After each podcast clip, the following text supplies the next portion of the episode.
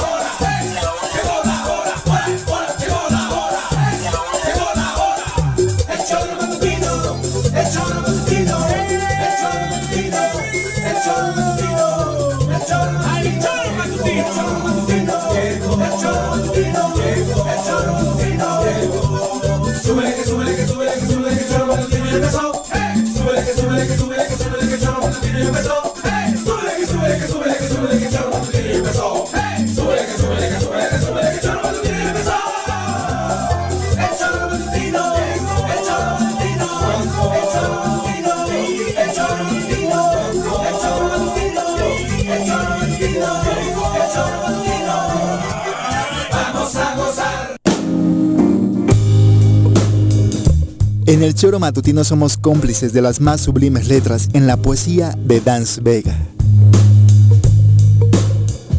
Que ella sea tu mejor despertar. Tus ganas eternas de comprar flores y escribir cartas. Que sea tu motor, tu aire, tu escudo, tu deseo favorito y tu llave de entrada al infierno y al paraíso en cuatro paredes. Que a su lado lo encuentres todo jamás le llenes de grietas el alma, que la ames como nadie más lo ha hecho, pero sobre todo que la entiendas y no la dejes ir cuando las crisis toquen la puerta. Ella no necesita más guerras emocionales. Así que sé toda esa felicidad que busca, que eso es muy poco para todo lo que vale su tiempo y su amor. Andrés Alfonso.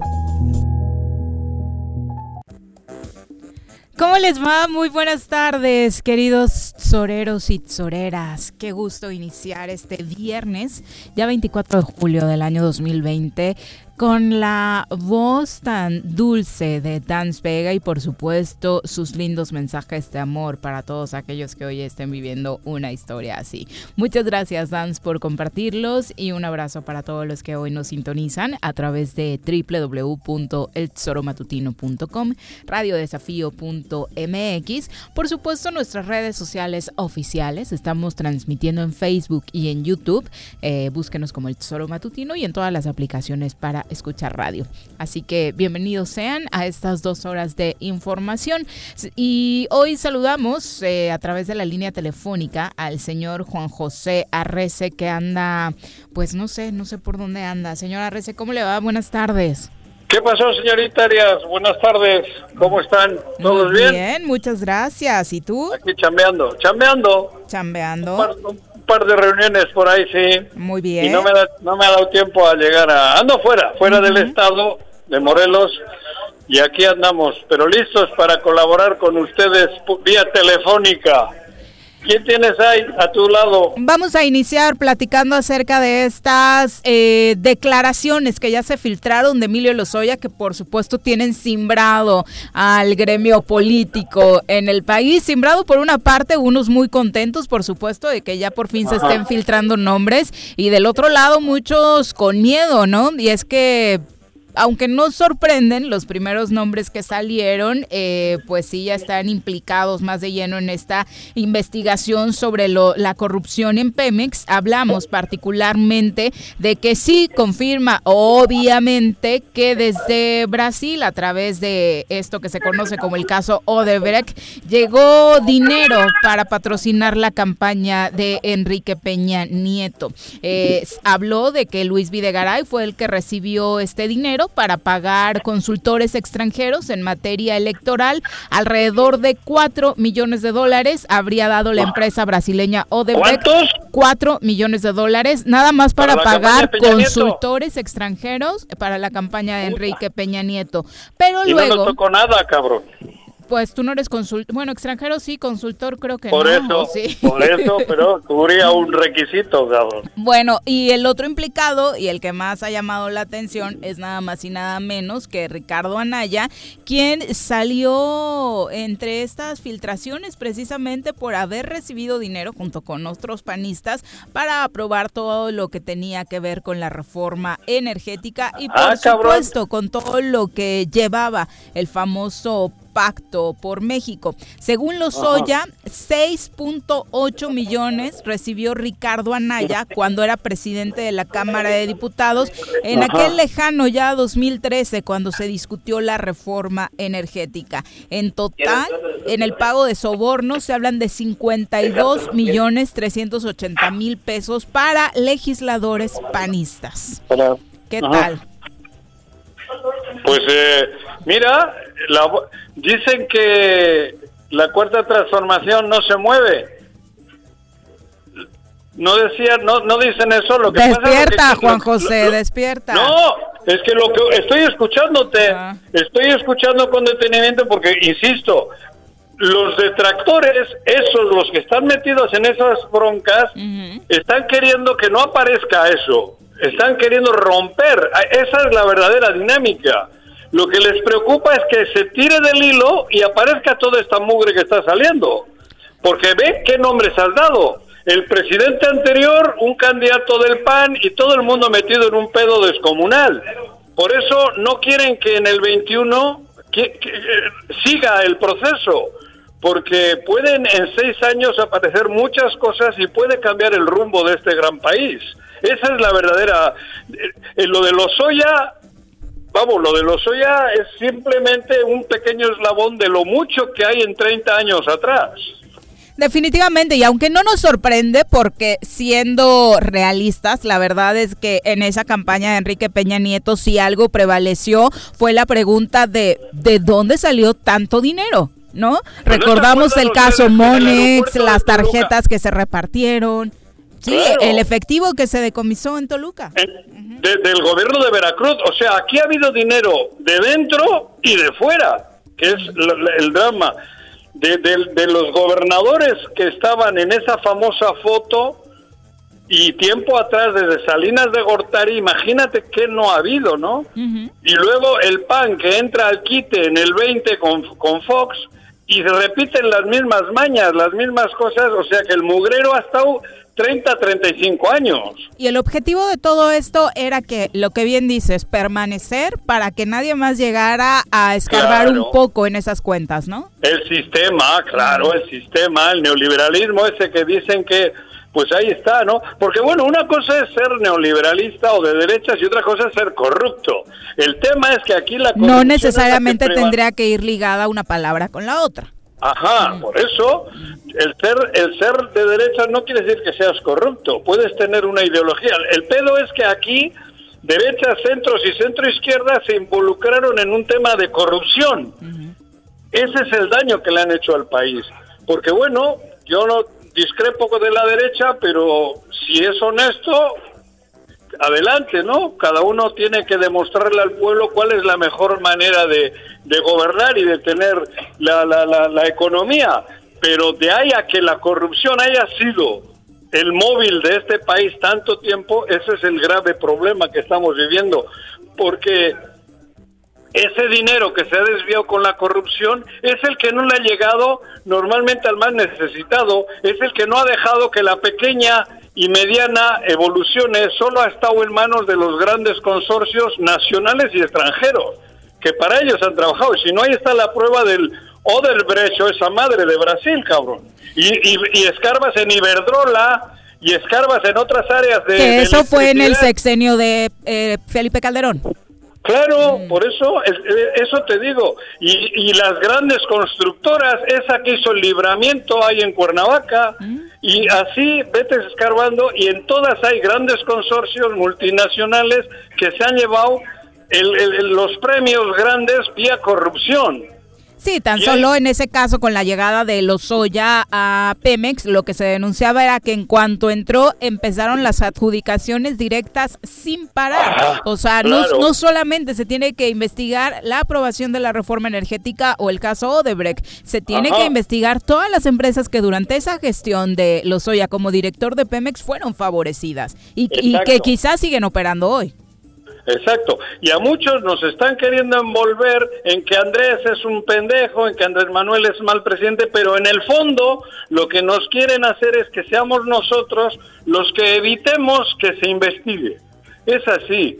Hay un sector, eso, la cúpula esa, la cúpula corrupta, porque no todos son corruptos, ni en el PRI, ni en el PAN, pero la cúpula que ha manejado el país desde el asesinato de Colosio Paquí sobre todo, esa cúpula es la que no quiere que, el, que, se descubra el verdadero drama que se ha vivido y quieren utilizarnos a nosotros vía redes sociales y vía otras eh, otros conductos para que presionemos al gobierno actual y no se siga con estas investigaciones. Ese es el verdadero caos, el verdadero tema de, México. Bueno, me, me, parece que acá sí coincidimos todos, ¿no? En que la llegada de los Oya sí va a ser un parteaguas, que sí se le tiene que sacar toda la sopa y de hecho creo que la mayoría eh, por lo que se molestó es por el trato que de alguna u otra forma tiene un testigo protegido, ¿no? Que es el que se le está dando a los Oya con todas las comodidades porque si le dolió la pancita, que si requirió operación, que si hospital privado y demás. De pronto son algunas condescendencias que se están teniendo. algunos es meterlo ahí en Atlacholoaya o en alguna otra cárcel que no hay control y lo maten. Claro, cabrón. A huevo, eso es lo que quieren. Mételo en Atlacholoaya, que el gobierno de Morelos no controla ni los baños. No, es que. Y al día siguiente aparece colgado, cabrón. También te vas al extremo, Juan José, como que No, no me voy al extremo, ¿es verdad? ¿Cuántos presos no están muriendo en Atlacholoaya? ¿Cuántos gol, cuántos motines no ha habido en los últimos tres? Métele en Atlacholaya o en la cárcel que quieras y lo matan porque eso es lo que quiere la gente esa que ha hecho tanto daño al país. Ya veremos qué otros nombres siguen saliendo, sobre todo de los otros panistas. Digo que no es difícil eh, imaginar el resto de la bancada panista en esa legislatura donde Ricardo Anaya fue el coordinador parlamentario y además, por supuesto, de otros priistas involucrados directamente con la campaña de Enrique Peña Nieto. Por lo pronto lo que sale es raspado el expresidente y sí el coordinador de su campaña, que era Luis Videgaray, posterior eh, titular de Hacienda, ¿no? Pero además vuelvo a repetir, yo cuando hablamos de PRI, PAN y en fin, y todos los partidos, hay gente buena, ¿eh? Digo, yo no, no a mí no me cabe la más, y los conocemos, que no han vivido en, ese ámbito de la corrupción. Es todo un clan que han utilizado esos vehículos para, para hacerse con fortunas y para vivir de ese estilo de, gobernar dentro de la corrupción y dentro de todo lo que es ese, pues eso, el vivir de, dinero mal habido, cabrón. Lo triste de estos casos es recuperar la lanita, pues ya es imposible, ¿no? Nos vamos a tener que conformar un poco con verlos en el bote y ya. ¿no? porque la verdad es que recuperar ese dinero que fue utilizado para corrupción va a ser bien difícil eh, que regrese a las arcas. a ver, a ver, esto, eso probablemente no sea recuperable, pero solo con cambiar el sistema el país ya gana.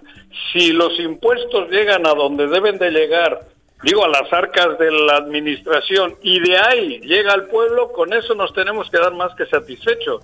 Terminar con la corrupción, que es creo que el símbolo de lo que está diciendo Andrés Manuel López Obrador. Oye, y mucho de la lectura en el análisis político, incluso ya Rafa Vega Chavaje nos envía un comentario en este sentido, que también las declaraciones de los Oya hoy parecen muy electorales ya, porque van contra el PAN para las próximas elecciones, porque al PRI pues no se le ve tan fuerte, ¿no? Pero ¿qué culpa tiene ¿Qué culpa tiene ahora el asunto electoral si es dentro de un año? O sea, ¿qué? O sea, no ni digas eso porque tú te la pasas hablando del tema electoral, Juan José. O sea, claro, que tiene todo que ver en este momento cualquier decisión que se tome en el país. Pero el hacer justicia, el que, el que... No, pero a ver, cabrón, falta un año. ¿A qué, hay que esperar? ¿A que pase el, el 7 de junio para que los oya cante? No, la No interpretación es que le están dando más énfasis a lo Ah. que sale contra el PAN que a lo que sale contra Quique, por ejemplo. Sí, pero ¿no? si no hubiesen robado, si no no, va a hubiesen salir robado... nada de Quique, no va a salir absolutamente Saluda nada. de- primero. Ah, bueno, mi querida Buenas Viri, tardes, Buenas Daniel tardes. García. Buenas tardes. ¿Cómo estás, Juan Ah, José? cabrón, ¿Qué estoy, güey? ¿Llegaste tarde? Uno de tus tantos hijos eh, desconocidos que tienes por todo Morelos. Eso, gordito. No va a salir nada absolutamente de Peña, pues si Andrés Manuel le abrieron la puerta desde adentro, Juan José. No digas tarugadas, y tú lo sabes. Peña- Esto es una de bocanada de aire para el gobierno No, de Andrés Manuel. ¿Cómo crees, güey? ¿De qué partido es A ver, que dame en el cinco, bote? dame cinco nombres de posibles políticos de alto nivel que van a caer. Sí. Dame cinco de este caso. No, yo no el, soy el adivino. pronóstico de Juan G. ¿Cuál es tu Yo pronóstico? no soy adivino. ¿Quién Uno, crees que sea el primero? ya está. A ver, Lozoya ya está, ¿no? Ajá. Está, pero no está. Está en el Ah, hospital. no, joder, ¿cómo está? Está, no está, pero no, no es- está. No está, cabrón. Porque no ha ¿Cómo sido presentado ante ¿No le han ningún tribunal, ningún juez le ha mandado a traer y a presentarse. Está en calidad de testigo protegido. Está en calidad de testigo protegido.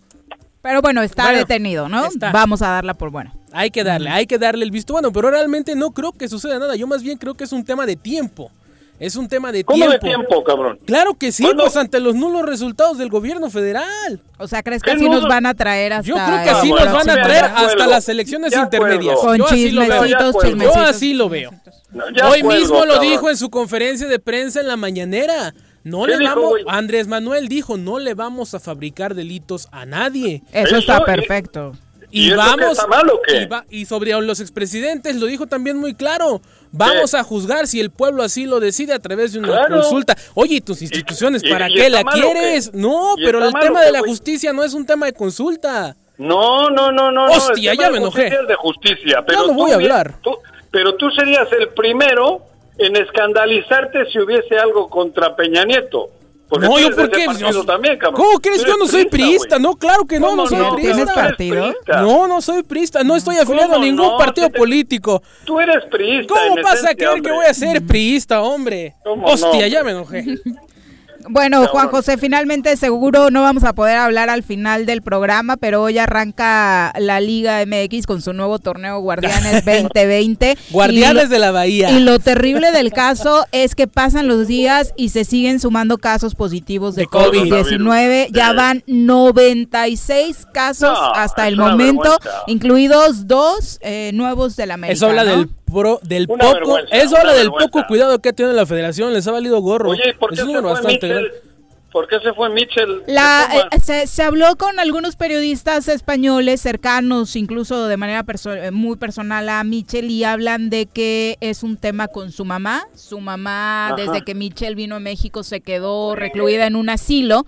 Las condiciones en los asilos en España están siendo muy complicadas. De hecho, un alto número de personas que han, Han muerto, muerto. por COVID-19 han sido en asilos. Y Michel, eh, ante la acá, bueno, mm, problemática situación, tanto acá como allá, pues decide no dejarla sola y regresar. Ese es el Ya. argumento que se está dando a conocer. Bueno. Obviamente aquí en México de lo que se habla es que Pumas a nivel directivo no tiene ni pies ni cabeza, no le Claro. contrataron a nadie, no han llegado a acuerdos salariales con los jugadores al día de hoy, seguramente con él tampoco, y por eso también habría decidido Bueno. optar por irse, ¿no? Pero, pero bueno, joder, es un, es una, esto es un cachondeo, porque no hay descenso. No habiendo descenso, Michel también ya sabe que, bueno, joder, este año y los tres siguientes van a gastar menos que un ciego en novelas. Pero O a sea, nadie le gusta hacer el ridículo. Claro, por eso, por eso se ha dado cuenta que no tiene nada que hacer. Obviamente, con el amor que sentirá por su mamá, como todos nosotros, Pues pues, mejor me voy, se ven, claro. Ahí se ven, ¿no? No, y además Pero- el miedo pero por la familia que tiene acá, ¿no? En México van, crece y crece los contagios, incluso en el mundo del Claro. fútbol, entonces mm, no es un buen panorama para nadie. No, y además ninguna esperanza de tener una actuación relevante para poder regresar a Europa. Michel eh, en, en Pumas, su- supongo yo que ha valorado las cosas y ha dicho, a lo más que aspiro es a quedar el último, cabrón, y quedando el último, como no hay descenso, tampoco hay, no, no pasa nada, no hay motivación. Y Cero. se va. Cero. Se va. Incluso algunos ya salieron por allá a decir que tiene alguna oferta, que inmediatamente se supo el Valencia salió a hacerle una No, oferta. el Val- Entonces, ¿Cuál? el Valencia. ¿El Valencia? Ah, cabrón, no creo. Es Y- una y- especulación que se está manejando. Ujú. Valverde también creo que andaba con... Y, Hoy es una este, noticia que Michel suena muy fuerte para ser el nuevo entrenador del Valencia. Ah, mira, puede que sea, no sé. Yo a Valverde escuchaba que Valverde podría ser. Digo, también es cosa de los promotores, ¿no? Se queda sin trabajo Sí, y empiezas a moverlo. Michel, como entrenador, no tiene Pues cartel no ha para dado, Valencia, ¿eh? ajá, exacto. momento. Todavía Bueno, no ha dado cosas No. interesantes como para No. vincularle a un equipo así. Pero bueno, Bueno, te dejamos, Juan Un José. abrazo. Juanji, no comas mucho. Adiós, güey, Adiós. prisa. Ya, ya. Bueno, es la una con 22 de la tarde. Ahora Más adelante hablaremos de todo lo No, que no puede ser. ha pasado en los deportes. Ya se canceló también para este año eh, la Fórmula 1 Sí, en pues, México. Se va a quedar vacío el autódromo. Pues ya te mandó el mensaje de consuelo, pues cuesta una la nota el Que además es el un tema- combo, eh, es un tema y de ya dijo la. Fórmula 1 de pues guarda tu boletito para 2021, a ver si Suerte seguimos para la vivos, próxima. ¿no? Sí. Es Pero bueno, pues a ver qué pasa. parte de las consecuencias de esta pandemia que estamos viviendo. lamentable. Cerramos el tema Sí. de los soya, finalmente, Dani. Son datos interesantes los que se han filtrado el día de hoy, quieras o no, por supuesto, más allá de si es electoral o no es electoral. El, El, hecho de que se lo hayan traído así. desde España hasta acá ya es un gran avance. El punto es ver quiénes y en cuánto tiempo van a ser llamados a rendir cuentas y también de qué partidos, porque recordemos que muchas de las personas que estuvieron en el Pacto por México, en aquel gran evento con Enrique Peña Nieto, el día de hoy están dentro de las filas de Morena y están dentro de algunos, Algunos, puestos, algunos. algunos, no todos, como lo decía Juan José, hay gente buena, hay gente mala, hay gente corrupta, hay gente que no lo es, pero al final del día, ¿hasta dónde va a tener alcances este tema de los Oya y cuánto tiempo nos va a dar? Yo le doy también la lectura de que es una bocanada, es un respiro. Eh, para el gobierno federal, el mal manejo que creo que se le ha dado a la pandemia, a la violencia contra las mujeres y otros temas, creo que necesitan de estas pequeñas fugas para darle tantito respiro al gobierno Pequeña federal. no me parece, hay que ser sinceros. O Bueno, sea, no una, tan pequeña, una bomba, pero sí es una, bomba, fuerte. sí, Sí es ¿hace una bomba fuerte. no la teníamos en el Hace país, muchísimo, hace muchísimo, ¿no? Pero pues dudo mucho que manden a rendir cuentas a Enrique Peña Nieto o a gente de su primer círculo. Dudo mucho que veamos a un Luis Videgaray sentado frente a un juez. ¿O crees que sí lleguemos a eso? Pues para cómo van las cosas ya ¿Crees con que los sí? nombres filtrados, Bueno, me parece sí. que ese sería el camino. Al menos para explicar lo que ha dicho Claro. Lozoya hasta el momento, tendrían que hacerlo eh, Anaya, Videgaray y el propio Enrique Peña Nieto, aunque luego con Peña pues sí nos pueden salir como Claro. el candidato no sabía, ¿no? Todo Claro. lo arregló Videgaray, pero bueno, al menos bueno, creo que hasta, hasta el papá de Lozoya ya se deslindó de él. Dijo, Sí, ya usted todo es mi hijo, pero yo no sabía. y la mamá que tenía Nada más venía el domingo a cuentas, comer a la ¿no? casa, pero no, lo- no sabíamos. O sea, todo el mundo no sabía. Exactamente. Ay, qué Bueno. cosas son de la vida. Y por supuesto, el presidente Andrés Manuel López Obrador Sí. habló hoy sobre el tema Claro. en la mañanera. Y bueno, entre otras cosas, bueno, primero se armó un rollo por ahí que tiene muy indignado a Carlos Loret. En Ay, torno eso ya es un pleito de niñas. Ya. Mostraron un video. Es que es muy emblemática esa entrevista. ¿El video que con Laura le hace. cuál? No, no, no, cálmate. El video que le hace Loreta Lozoya, eh, la entrevista que le hace Loreta Lozoya preguntándole sobre estos actos de corrupción, en los que Lozoya niega todo. El, al presidente le pareció oportuno mostrarla en su mañanera. Obviamente esto indignó mucho a Loret, ya se está quejando en redes, pero eh, finalmente el Pero además le presidente dedicó lo que como hace- media hora completa. en lo que Loret, conseguía el ¿eh? video, primero, ¿no? Pues se lo terminó y pasando la- un general. El general no sé qué hacía con el video ahí en su celular, ¿no? Pero bueno, vamos a escuchar parte de lo que decía el presidente Andrés Manuel López Obrador.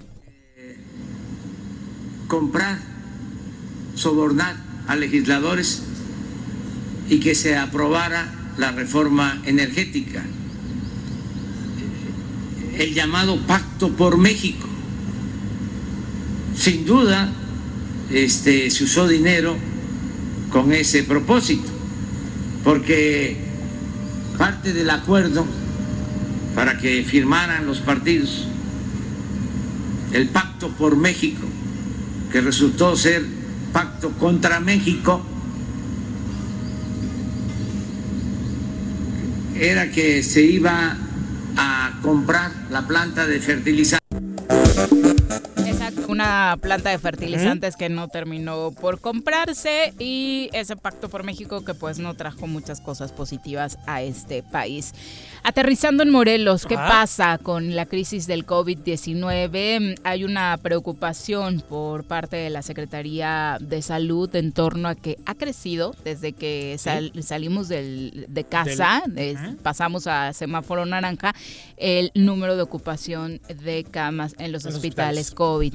Eh, esto, por supuesto, tiene alarmado al secretario de Salud. Se dice que se tomarán nuevas medidas antes de pasar a semáforo en rojo de nueva cuenta, lo cual pues creo que la mayoría sabíamos que no debíamos salir, que no estaban las condiciones dadas para eso, solo que la crisis económica que ya había detonado no dejaba otra opción. Lo más lamentable es que no hay ninguna propuesta que el gobierno del estado dé para mantener el semáforo rojo, mm. disminuir el número de contagios y de ocupación de camas y que al mismo tiempo genere condiciones para los empresarios, que son los que decidieron abrir sí con las medidas, sí con todas las precauciones, porque no tenían ni para comer, muchos ni para pagar la luz. y no te hablo de los restaurantes grandes de Cuernavaca, te hablo de las cocinas económicas, de las papelerías, ambulantes. de los cibercafés, etcétera, etcétera. Pero todos sabíamos también que íbamos a regresar en el semáforo rojo y que vamos a estar en un círculo vicioso que parece que no hay quien le interese parar esa bola de nieve y proponer una, una, una idea real nadie se ha sentado. Y también nos hace falta responsabilidad, coincido, y ha sido una discusión aquí constante en que sí, se necesita una estrategia por parte del Estado, pero también responsabilidad ciudadana, ¿no? Hoy que salimos de casa. Hemos sido muy irresponsables. Nos seguimos topando en la calle, los videos que se viralizan ayer, uno en Perisur, de, de unas chicas que se pelean con la autoridad por no querer pasar por el filtro de sanitización. Bueno, ya se hicieron páginas covidiotas, a diario suben, suben y suben a muchísima gente. A mí me o sea, los conatos de bronca que ya se están generando en varios negocios solo por exigirte que te pongas el cubrebocas y, la violencia no, que eso está generando. A mí me impresionó hoy en día. Yo regularmente Zapata Cuernavaca me hago 20 minutos, media hora. Hoy me hice casi 50 minutos. Es impresionante. Tenía mucho que no me de Cuernavaca. Parece un ¿eh? viernes normal. Parece un viernes de clases, que la gente está saliendo del trabajo, la autopista hasta el tope, plan de Ayala atascadísimo, bueno, pues ¿qué le pasa a la gente? Nos queremos contagiar, nos queremos enfermar. Si no, ponemos todos de nuestra parte, vamos a tardar muchísimo más en salir de esta crisis sanitaria. Escuchemos lo que dijo el secretario de Salud, eh, Marco Antonio Canto. Con la política de salud pública federal, los principales objetivos son la no saturación de nuestras unidades hospitalarias, el no colapso del sistema de salud, eso se manejó y se sigue manifestando desde el inicio de la pandemia. Si nosotros detectamos, como lo estamos empezando a ver, que se nos empieza a saturar los hospitales, las unidades médicas, tendremos que tomar algún otro tipo de acciones. ¿Qué acciones serán esas? ¿Realmente serán las oportunas, las que la economía de Morelos y la salud de Morelos necesita? ojalá llegue hay, alguna acción, porque hay dos acciones, que ninguna. Hay dos acciones que ayer en una reunión con alcaldes el doctor Cantú propuso, pero que siguen siendo en el tema de salud. No hay ninguna económica, pero bueno, en el tema de salud... Es lo que le toca a él. Es lo que le toca a él, no, está bien, no es excusa, pero al final del día el gobierno del Estado debería trabajar de una forma integral. Bueno, puso dos, dos cosas sobre la mesa. Uno, pruebas rápidas y unidades móviles en todos los municipios. Van a empezar en la zona conurbada, que es el foco más eh, rojo. Y dos, pedir que a través de los cabildos de los 36 municipios, así como sucede en otros estados de la República, pues se eleven eh, a rango de falta administrativa el no traer cubrebocas, el no tener el gel antibacterial. Los empresarios en Cuernavaca ya lo estaban pidiendo. Entonces están esas dos propuestas sobre la mesa. La primera, a partir de el primero de agosto, van a empezar a salir las unidades móviles aquí a los municipios de la zona conurbada, hacer las pruebas rápidas y evitar que por una, un, moquito pues entre. Exactamente, se Se necesita una inversión fuerte. Esperemos que la tengan, que, era la gran duda por lo que hemos platicado con la doctora Brenda Valderrama. Sí se puede, porque es otro punto. Y el otro, pues ahí sí le toca a cada municipio y a cada presidente ponerse las pilas. Pero urge. Pero urge, porque también es un tema de las autoridades locales. Hay presidentes que le han echado ganas, hay otros que se han hecho este, bien guajes, pero debe ser un trabajo en conjunto, porque si no nos va a llevar la fregada a todos, ¿eh? Sí, y qué triste tener que llegar a este tipo de medidas coercitivas, ¿no? Cuando con una invitación a usar cubrebocas para cuidarte a ti y cuidar al otro, a tu familia, a tus seres queridos, aunque te caiga mal el vecino, te estás cuidando tú, usa cubrebocas. Y medidas desde marzo, abril, mayo, junio, julio, ya vamos para agosto. Otros países del mundo han disminuido el número de contagios, otros estados de la República y Morelos cada día está peor. Terrible, por supuesto. Y, escuchemos ese mensaje de alerta que manda el doctor Cantú. Hasta ahora no habíamos hablado de una preocupación por la eh, el número de camas ya ocupadas. Sería el colapso del sistema de salud. Que era el punto al que no queríamos llegar. Y que parecía habíamos librado en la primera etapa. Y ya se mostraba y habían anunciado con mucha alegría y beneplácito por parte de Salud Morelos que se estaba disminuyendo el número de pacientes COVID, que los pisos COVID en el Parres, en otros hospitales, por ejemplo el hospital eh, de Temisco, eliminaron completamente el piso COVID, o sea, ya había buenas signos, noticias. buenas noticias, pero la responsabilidad y los únicos culpables de que esto empeore somos nosotros los ciudadanos porque no nos lavamos las manos, porque salimos a la calle sin cubrebocas, porque hacemos la vida como si siguiéramos... A la par, yo creo que 50 y 50, ¿no? la falta de actuación por parte de las autoridades con una estrategia integral y por supuesto el otro punto Esto no va a ser lo mismo, no vamos a regresar a la misma vida que teníamos y eso lo debemos entender. Ahora, ayer sale desde la federación un, un, comunicado, un estudio, no sé cómo llamarle, y hoy lo replican muchos medios, donde eh, hacen una diferencia entre las personas que están eh, falleciendo y que están dando positivo de acuerdo a su nivel eh, de escolaridad, a su nivel de preparación, y tristemente se nota que aquellos que han fallecido y que son contagiados, pues son personas con un nivel de educación pues eh, habíamos platicado de ese estudio, pero fue hasta el corte de seguimos en semáforo rojo. Ahora, en este nuevo análisis, una de las preocupaciones es que ya sea de cualquier clase social, porque el irresponsable en la calle no es solamente aquel que está saliendo por necesidad. Hoy en la calle ya hay gente que está por diversión por ir de compras, por ir al café que extrañaban. Y qué bueno que se genere un consumo local. Si se hiciera con responsabilidad, otra cosa sería. Otra cosa sería. Ahora, está el tema en la mesa aquí en Morelos del regreso a clases. Es que ni siquiera deberíamos estar hablando de eso. Deberíamos ni siquiera es tema. en eso, ni siquiera mm. es el tema. Mucha gente en casa, me ha tocado platicar con dos, tres mamás, es que ya quiero que se llegue agosto para que se vayan a la a clase los niños.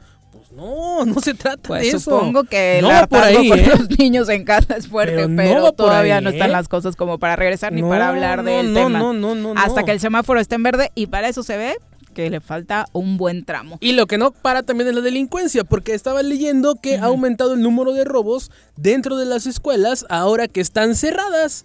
Ellos no han descansado, ellos no tienen cuarentena, siguen robando. Sí, es terrible lo que han padecido las escuelas, pero la respuesta también de la autoridad es, ojalá los padres de familia se organicen en comités y vayan a cuidar las escuelas, ¿no? la respuesta de siempre. es la una con 35, nos vamos a nuestra primera pausa. Recuerda que esperamos sus comentarios a través de las redes sociales, estamos como el Zoro Matutino en Twitter y en Facebook. Dani, ¿a qué número nos marcan a cabina? Al 3 11 60 50. Ahí está. Y al WhatsApp, que es el triple 443 4208. De ese sí me acordé. Creíste que te iba a dejar lo fácil. Pues no. Vamos a pausa. Regresamos. Quédate en tu puta casa. Quédate en tu puta casa quédate. Y escucha.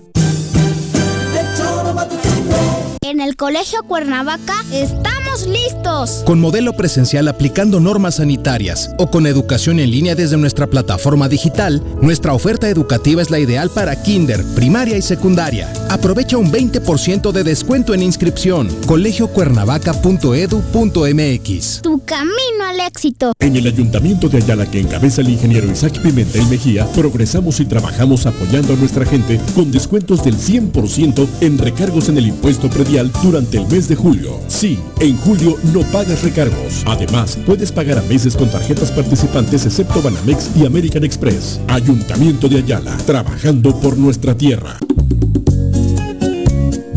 Cafetería, tienda y restaurante Punto Sano. Contamos con comida vegana y vegetariana porque nos preocupamos por tu salud. Ven y conoce nuestros productos orgánicos y suplementos alimenticios. Al interior de Plaza Andrómeda, local 19, en calle Pericón, Lomas de la Selva. Contáctanos al 372-3514 o búscanos en Facebook como Punto Sano Cuernavaca. Ayúdanos a combatir la corrupción. No te dejes sorprender ni ofrezcas o des dinero a cambio de no ser sancionado por un hecho de tránsito en el municipio de Jutepec. Te pedimos que cualquier intento de abuso sea reportado a los números 777-362-1324, extensión 14341 y al 777-319-8459. Ayuntamiento de Jutepec, gobierno con rostro humano. Si quieres consentir a tu mascota, el mejor lugar para hacerlo es Clínica Veterinaria Mundo Mascota. Contamos con consultas, medicamentos, accesorios, alimento y servicio de pensión. Además, tenemos servicio a domicilio.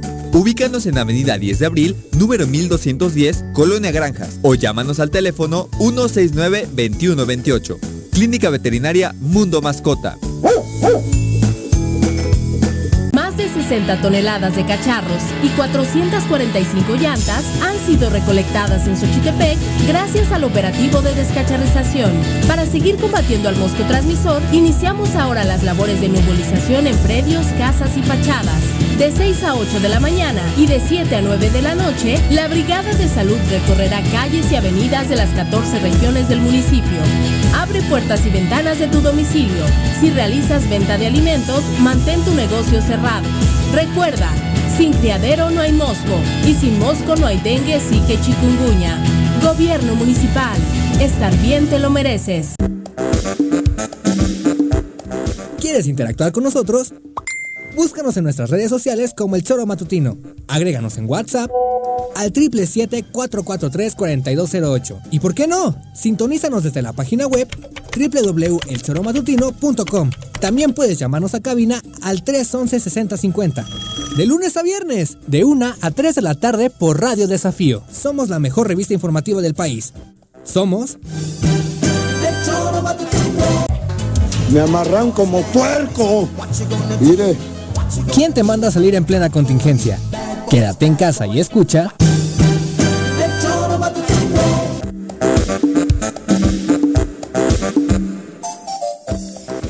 Gracias por continuar con nosotros. Gracias. Dice Lobo Hernández. Hola, Viri. Buenas tardes. Me desconecté del programa, perdí la señal y no veo a Juanjo. ¿Sigue todavía en el noticiero? Mira, la verdad es que cada vez su trabajo nos está gustando menos. Que no venga. No, les está gustando más el que no venga. y por eso le dimos su descanso. No, hoy tiene asuntos eh, laborales importantes para la empresa que atender, entonces salió y no puede acompañarnos el día de hoy. Es la una con 39. Vamos, si les parece, al reporte del clima. Amaneció nublado. Ah, qué rico. El reporte de clima semanal con Nuri Pavón.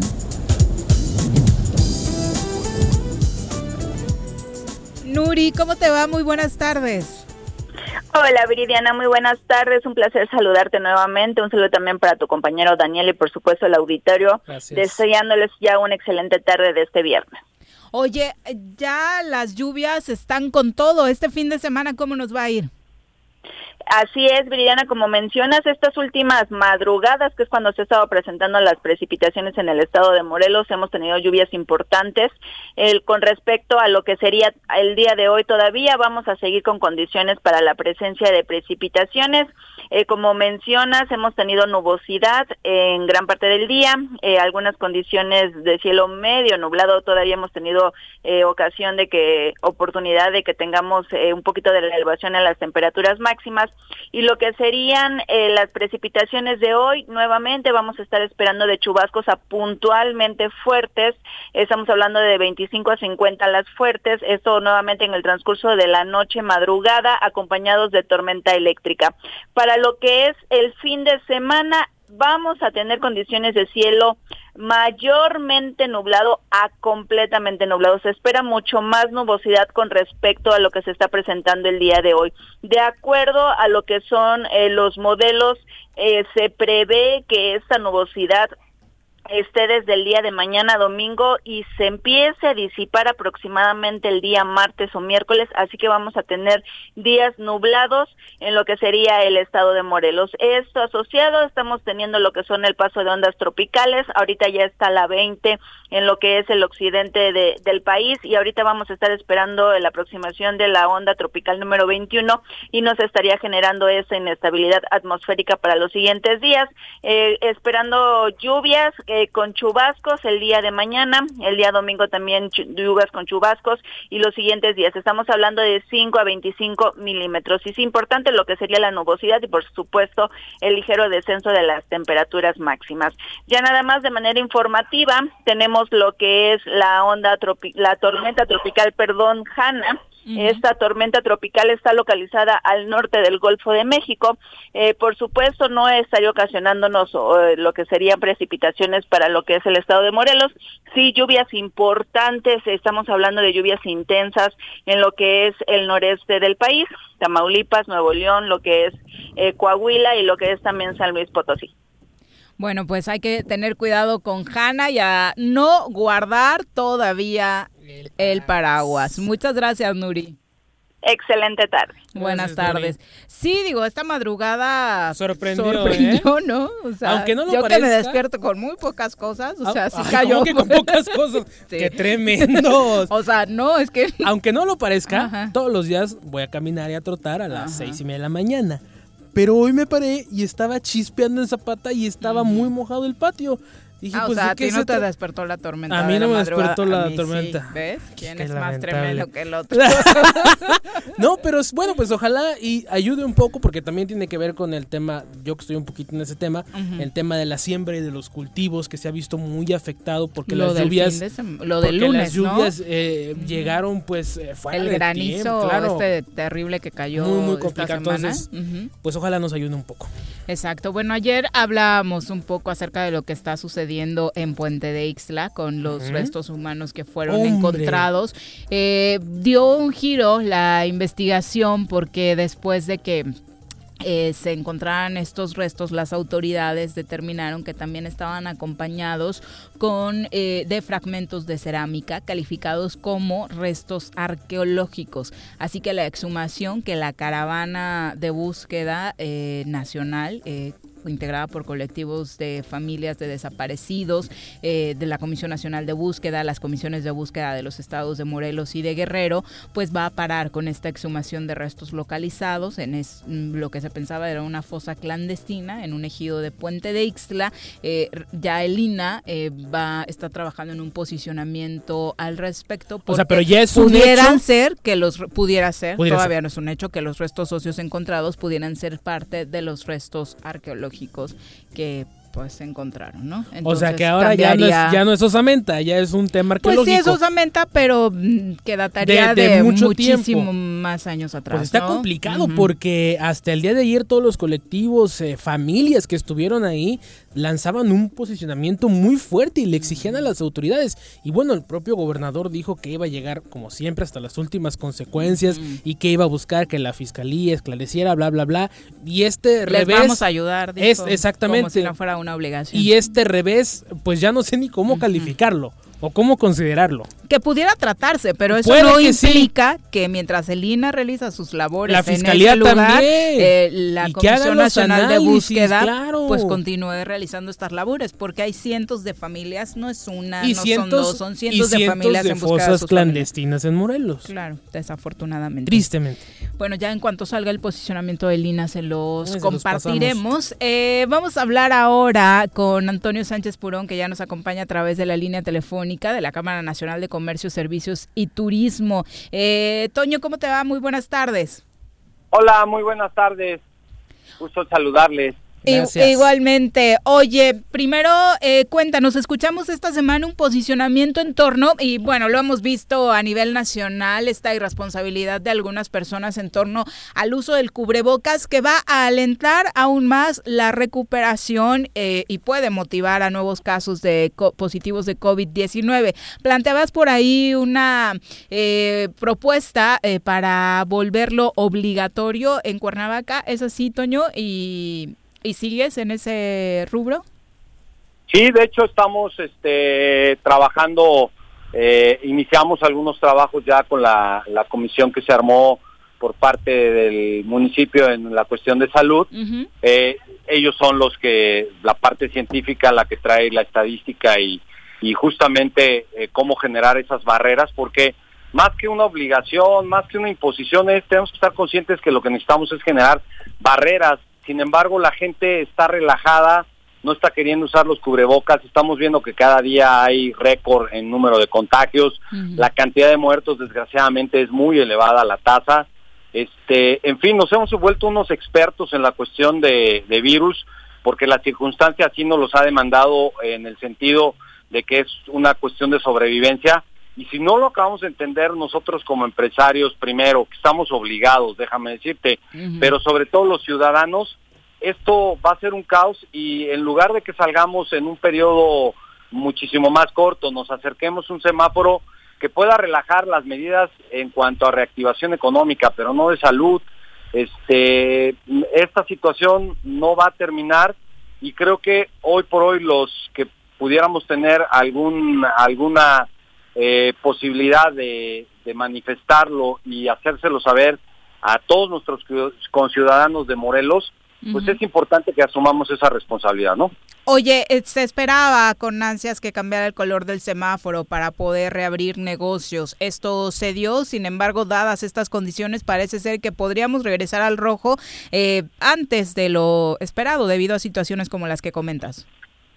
Pues mira, hubo muchas situaciones que se plantearon y no se dieron y eran catastróficas. eh, hoy por hoy tenemos que, que valorar esa parte y verla como algo que se ganó.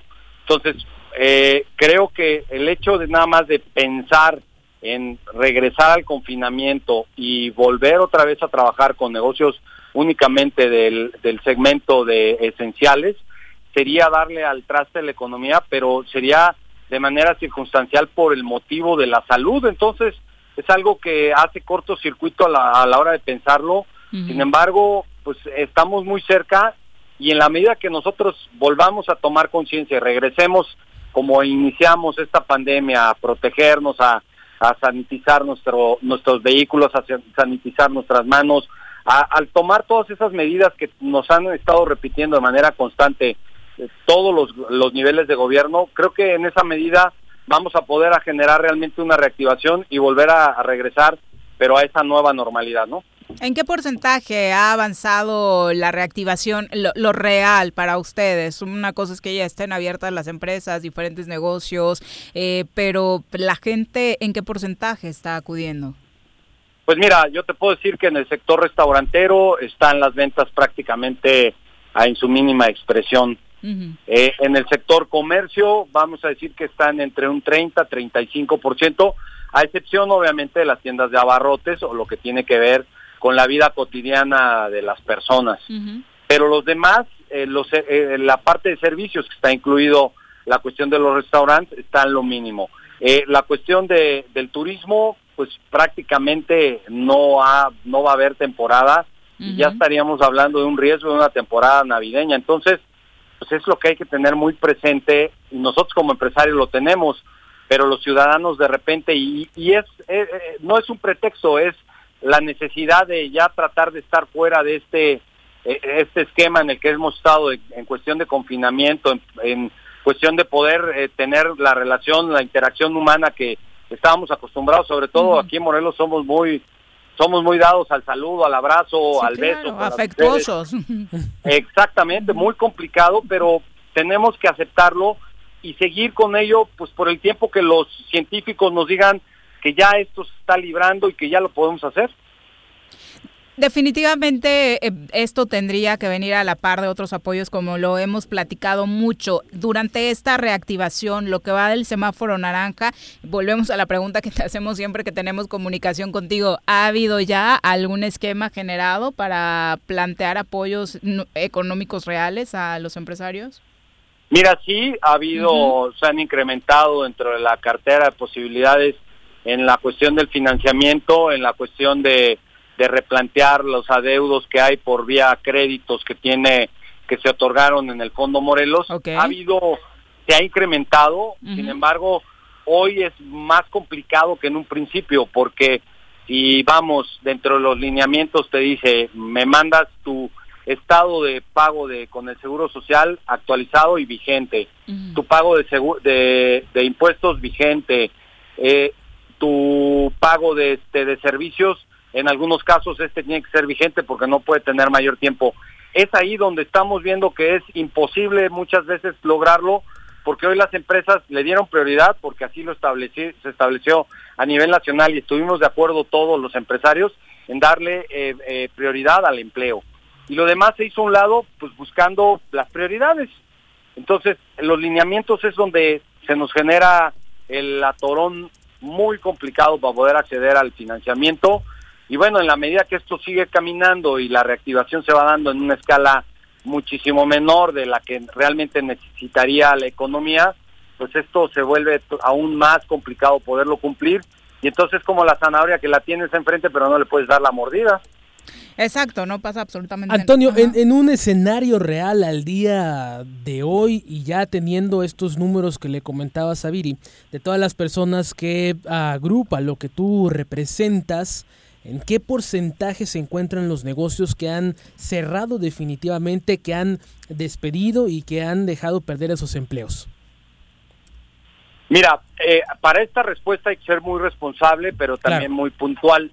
No tengo yo los datos puntuales eh, y cayendo en el lado de la responsabilidad, te puedo decir que sí hay daños, te puedo decir que sí ha habido muchas complicaciones, yo pediría, y con, la, con toda la confianza que tengo yo eh, eh, al programa, a Juanjo, a Viri, eh, denme la oportunidad, estamos eh, recolectando la información para tener una información real, poderla cotejar con INEGI, poderla cotejar con Seguro Social y hablar de cifras puntuales para que de ahí se vaya buscando construir, sino no generar mayor situación o dar números que no sean acertados y pues yo pediría nada más en cuanto a esta situación, eh, esa sería mi respuesta, ¿no? Finalmente esta semana, eh, Toño, se anunció una propuesta de ley de seguro social, una reforma a la ley del seguro social desde el gobierno federal. Entre el gremio empresarial no cayó del todo bien. Pues mira, ¿quién en este momento puede aceptar eh, incrementos, no? O sea, tenemos muchos retos, eh, como es el pago de, la energía eléctrica. El hecho de, ver mil pesos, dices, pues son mil pesos, pues sí, pero no los genero. Entonces, eh, ese es un reto más. Sin embargo, bueno, eh, fue un acuerdo a nivel popular. creo que era importante darle una refrescada a este sistema y va a ser también gradual. Entonces, en esa misma medida, creo que el gobierno federal está obligado a empezar también a hacer su trabajo y que la reactivación se dé lo, de, de manera suficiente para poder cubrir estos compromisos que se están estableciendo. Si no, lo único que va a hacer suceder esto es que se va a convertir en un tiro más dentro de la escopeta que nos pueda dar en gracia, ¿no? Exacto, y me gustaría finalizar, hemos insistido mucho en los llamados a, los gobiernos para el apoyo al sector empresarial, pero ¿qué llamado le harías a la ciudadanía bajo las condiciones eh, de desconfinamiento que ya vivimos? Pues bueno, yo quiero volver a ser muy enfático. Mm. En la medida que nosotros usemos el cubrebocas, de acuerdo a como lo han estado estableciendo los especialistas, nos lavemos las manos, utilicemos la sana distancia, respetemos las reglas cuando entramos a un supermercado o en algún lugar donde genera mayor confinamiento de personas y no nos hagamos tontos entrando cinco o seis personas de manera separada, pero a final de cuentas que venimos juntos. En la medida que tomemos nosotros esa conciencia y trabajemos de la mano con los gobiernos federal, estatal y municipal, va a ser como vamos a lograr salir de este confinamiento y lo podamos dejar en, los libros de la historia como algo que sucedió, algo que vivimos pero que quedó atrás. De hacer lo contrario, lo único que va a pasar es que en algunos de los casos de los que estamos, de los que eh, nos están escuchando y y de en lo propio podamos tener o sufrir alguna pérdida humana que vamos a consecuentar y eso es lo que se está tratando de evitar y bueno, busquemos y sigamos trabajando como lo hemos sabido hacer los mexicanos durante muchísimos tiempos y durante sobre todo en las situaciones de emergencia. Esto no es nada distinto a un temblor, a un terremoto o a un huracán. Es muy parecido, sin embargo, es algo que no percibimos y que no vemos y que probablemente eso es lo que nos está generando la falta de conciencia. O incluso peor, ¿no? Porque son ciertas zonas las afectadas cuando hay un sismo o algo de la este naturaleza. En este caso nos está pegando absolutamente a todos. Eh, Toño, muchas gracias por la comunicación. Muy buenas tardes.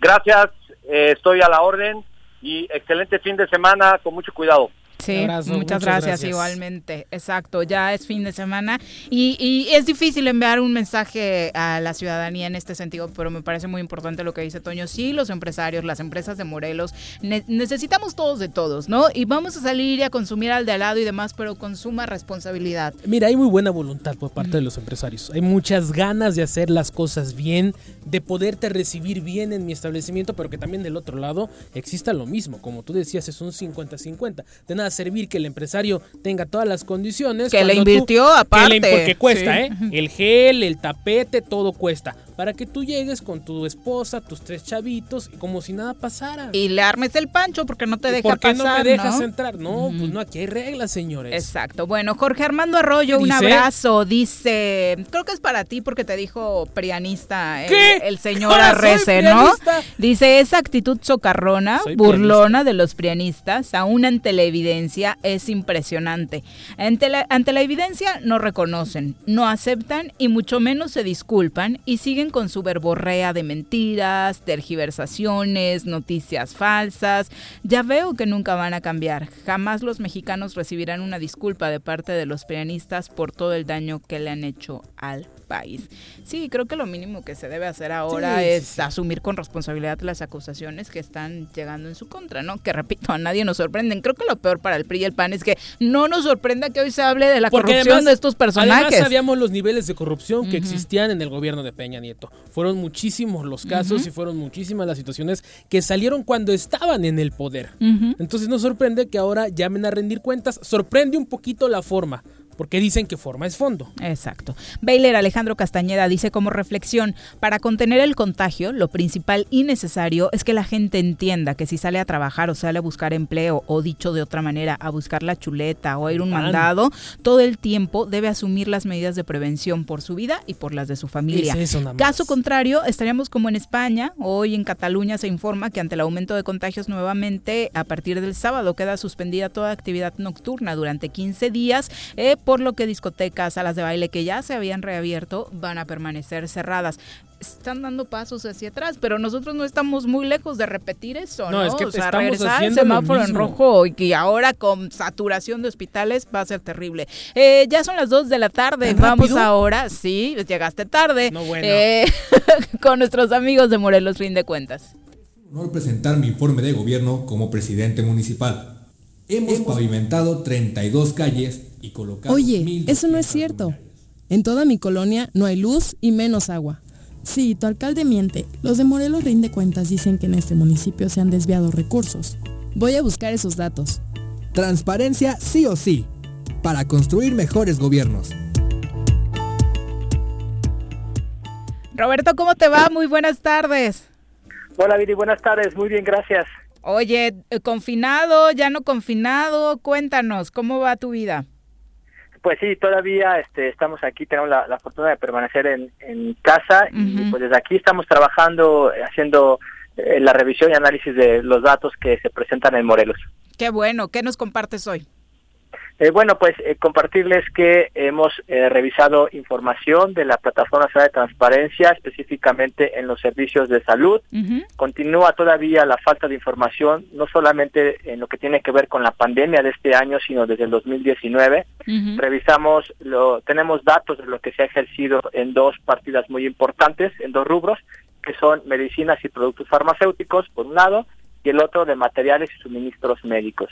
Eh, lo revisamos desde el año 2019. Hay alguna información en la plataforma de transparencia como eh, eh, fumigaciones, mantenimiento de, inmuebles, fotocopiados, pero los, puntos más importantes que le corresponden a los servicios de salud de Morelos, que son la adquisición de, medicinas y de materiales médicos, no hay absolutamente nada transparentado de, enero de 2019 a mayo del 2020 se han ejercido más o gastado más de 700 millones de pesos, pero no hay un solo peso transparentado en la plataforma de transparencia y en Compranet no hay absolutamente nada lo que tiene que estar relacionado con medicinas y materiales médicos.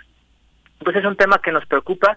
Eh, nosotros hicimos un compromiso a nivel nacional con otras organizaciones, con dos institutos de transparencia eh, locales. Vamos a dar seguimiento en específico a los servicios de salud de Morelos, pero eso es algo que nos hemos encontrado ya desde hace algunos meses, que no hay información sobre el gasto en la adquisición de medicinas y materiales médicos, y es algo que nos preocupa.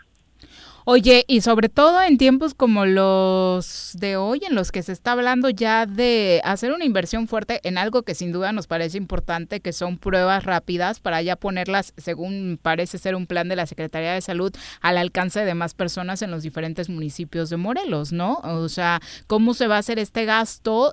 ¿Cómo confiar en que se va a hacer de manera correcta si no es transparentado el resto?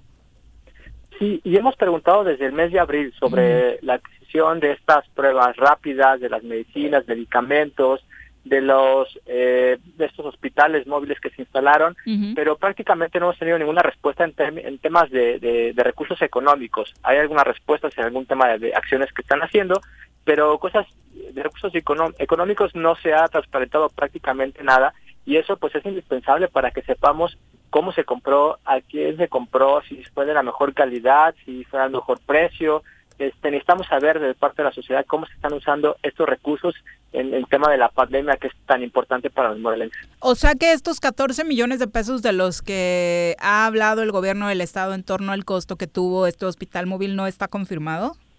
No, no tenemos información de ese hospital. Eh, nos dieron información del hospital de Jojutla, pero curiosamente nos dieron datos de descripción del hospital, pero no del económico. Esa parte la omitieron eh, hicimos... Pero si no fue lo que les preguntaste, de qué color estaba pintado, ¿no? Les, preguntamos la descripción de lo que habían adquirido y también el costo. Ah, Nos dieron datos de, de, lo que se compró, pero no viene ninguna información del costo. Entonces, mm. pues la información está incompleta, tuvimos que tramitar una queja, pero desafortunadamente en Morelos con el IMIPE no están corriendo los plazos en temas de COVID a nivel federal y en otros estados eh, se decidió que las solicitudes de instituciones que tienen que ver con la atención de la pandemia, eh, como salud, desarrollo social, economía, sí están corriendo los plazos, pero en Morelos se decidió que no, y pues eso lo que hace es que las instituciones no quieran transparentar, se sienten respaldadas por el órgano de transparencia y pues no hay información de, de, los gastos en salud en temas de la pandemia. ¿Por qué se tomó esta decisión en Morelos, eh, Roberto? Pues nos parece que es una, una decisión muy, muy cómoda del órgano de transparencia, una decisión en la que pues prefiere no meterse en problemas con las instituciones públicas y esa autonomía que debería tener, nos parece que no la está ejerciendo, porque creo que lo más importante es eh, saber qué se está haciendo. El IMIPE hizo una, un micrositio donde pone temas del COVID, pero únicamente recapitula o, o hace en conjunto solicitudes que tengan que ver con preguntas de lo que la gente hace a instancias de salud, pero únicamente en temas de, de, acciones que se están haciendo. No hay un solo dato en temas de, de recursos económicos que el INIPE esté generando en esta página, como sí está haciendo en otros estados. Entonces, eh, creo que es parte de la actitud que ya se venía arrastrando de esas deficiencias del INIPE y pues desafortunadamente no podemos avanzar para transparentar los recursos en la pandemia. O sea, en tiempos, tú hoy estás preguntando sobre el costo que podrían tener estas pruebas rápidas. ¿En cuánto tiempo tienen un plazo sin tener sanción las autoridades para responderte? Mira, lo normal son 10 días hábiles, pueden pedir una prórroga, es decir, otros 10 días más. Entonces, en un mes deberíamos de tener la información, pero como el IMIPE decidió y nos parece que fue acertado pues poner los plazos, pero ya se han tomado decisiones, como comentaba, a nivel nacional, que quienes atienden temas de COVID sí tengan que responder, pero el IMIPE decidió, entonces no están obligados a responder las instituciones y no están corriendo los plazos, o sea que hasta que el IMIPE decida, que podría ser quizá, no sé si a inicios de agosto o a finales, pero a partir de esa fecha nuevamente correr los tiempos. Entonces, desafortunadamente, no estamos cerca de tener información. Exacto. Eh, entonces, ya quedándonos claro, se toma esta decisión acertada por lo que dices, porque no todos los burócratas están trabajando en este momento y es oportuno que se retrasen los tiempos, pero tal y como se hizo a nivel nacional, pues debería abrirse esa ventanita, ¿no? Para que quienes están atendiendo el tema sanitario, pues sí puedan responder. Al final, ellos están activos. Sí, porque y están activos porque están ejerciendo recursos, porque están tomando decisiones, están adquiriendo materiales, entonces sí se está trabajando, sí se está pagando a los proveedores, etcétera, Entonces, esa información debería de ponerse a disposición de la sociedad sin que se tengan que hacer solicitudes. Es tan importante el tema que ellos mismos de forma proactiva deben estar reportando, pero ni eso y tampoco mucho menos por solicitudes de información. Oye, ¿en los otros estados hay mejoras en este sentido, por lo que nos dices? O sea, eh, con esa ventanita que les abrieron para que quienes están atendiendo el tema de salud den información, ¿sí lo están haciendo o también se presentan retrasos por estos eh, convenios que decías, casos que conoces en otras entidades? Sí, ya se empieza a, ver avances en algunos otros estados. Eh, eh, se ha estado acordando, algunos de ellos lo que hacen es eh, prácticamente darle seguimiento a lo que hace el INAI a nivel federal. Y, a pesar de que de que los, los términos no están corriendo, están dialogando, están trabajando en conjunto con las instituciones para que sí puedan publicar información y estén entregando los datos, pero no vemos esa, ese mismo trabajo, esa proactividad en Morelos y por lo tanto en lo que tenga que ver con ejercicio de recursos, en eso no hay al parecer ninguna intención de transparentar. Es más, el, propio IMIPE ni siquiera nos está respondiendo eh, solicitudes cuando el órgano de transparencia, y como hemos visto en otros estados, sí está respondiendo, pero aquí en Morelos el, el IMIPE no está respondiendo a ninguna solicitud, aunque tenga posibilidad de hacerlo. Oye, y estaría bueno investigar después de que se filtró a través del portal MX eh, lo que gastó Enrique Alfaro, gobernador de Jalisco, en un botiquín médico para su oficina, que le costó nada más 1.3 millones eh, de pesos, porque obviamente incluye tanque de oxígeno, desfibrilador, kit de reanimación y demás. Pues más o menos en qué, si se han gastado, ¿no? También con recursos públicos para atenderse de manera personal. Sí, correcto. Eh, mm. Para eso sirve la información, para, para revisar qué es lo que hacen eh, las instituciones, los funcionarios, para saber si se están empleando en tiempo y forma los, los recursos materiales, si se está eh, comprando al, al mejor proveedor, al mejor precio, con la mejor calidad, o se está haciendo mal uso de los recursos. Entonces, la información no es nada más para, para no es para molestar a, los, a las instituciones, sino más bien es para hacer una revisión de cuentas, porque es un derecho que tienen los ciudadanos pero a veces se piensa desde las instituciones que ellos son los, dueños de la información y que no la pueden proporcionar. Entonces, nos parece que desafortunadamente en Morelos estamos en, en, el sentido de, que no se quiera transparentar el uso de recursos y eso nos impide hacer un seguimiento a cómo se están ejerciendo los recursos. Los dueños de la información y del dinero, y creo que algo que les debe quedar clarísimo es que el manejo de recursos públicos tiene una alta responsabilidad y debe ser siempre en beneficio de los ciudadanos. Sí, así es.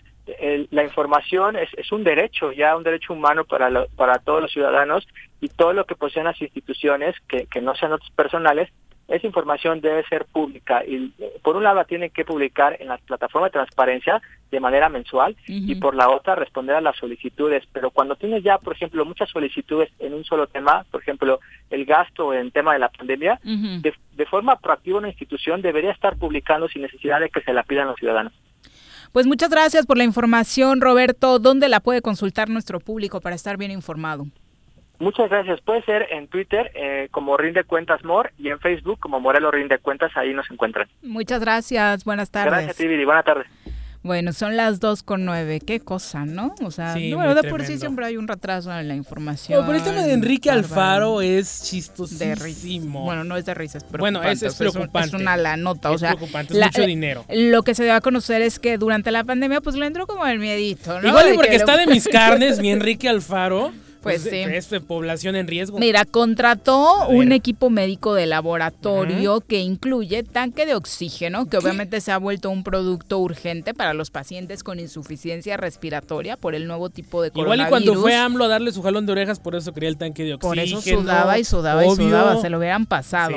Bueno, según se sabe, dispone también de un desfibrilador extremo que costó 330.252 pesos, el mismo precio por el cual su administración pagó un foro, por ejemplo, eh, para, o sea, haciendo el comparativo de lo que, han gastado, ¿no? El mandatario local también tiene su propio aspirador de secreciones. Creo que este debe ser como con el que le sacan los moquitos, a los bebés, ¿no? Cuando se les atora. como globito rojo, ¿no? Ese salió más barato, costó 13,688 pesos. Además de un botiquín que incluye un poco de todo de 10,440 pesos. E incluso pagó con dinero público los gastos más pequeños para su beneficio como un baubanómetro de 870 pesos para, estar monitoreando su presión arterial, un mal que según se sabe padece desde hace varios años. que le baje a las carnitas, a las tortas ahogadas. Y eso sí se notó el día de la mañanera, ¿no? Porque sudaba, sudaba impresionantemente. bueno, pues ahí está. Eh, los gastos de Enrique Alfaro hasta el momento para un botiquín personal. Modera tu lenguaje. Ah, si no, no te volvemos a invitar. Son las 2 con 11, volvemos. En casa. Quédate en casa. Quédate en casa. Quédate en casa. Quédate, quédate, quédate. Y escucha.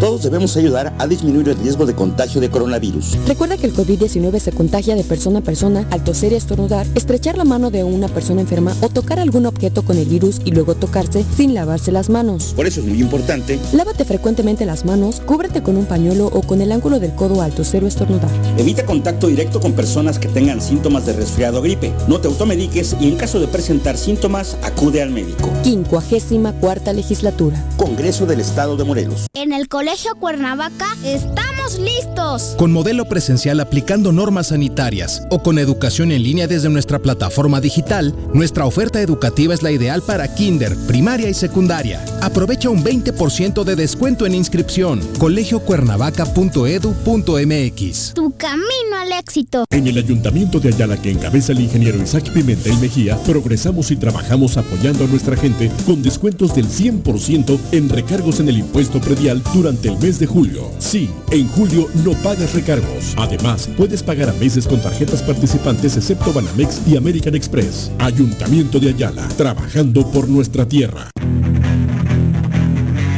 ¿Te gustan los caballos? ¿Tienes uno? ¿Sabes montar? ¿No? ¿Quieres aprender? Conoce los beneficios de hacerlo en Rancho de la Media Luna en Huitzilac. Contáctanos al 777-155-1062.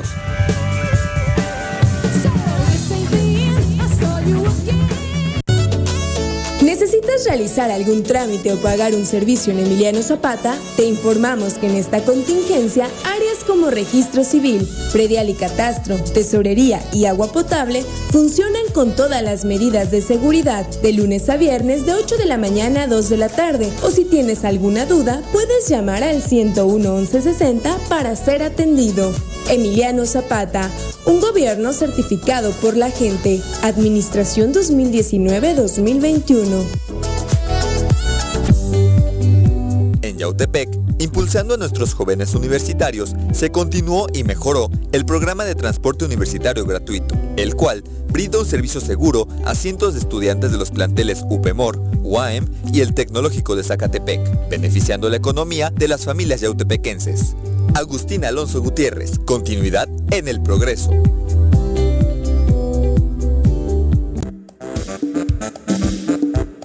¿Quieres interactuar con nosotros? Búscanos en nuestras redes sociales como El Choro Matutino.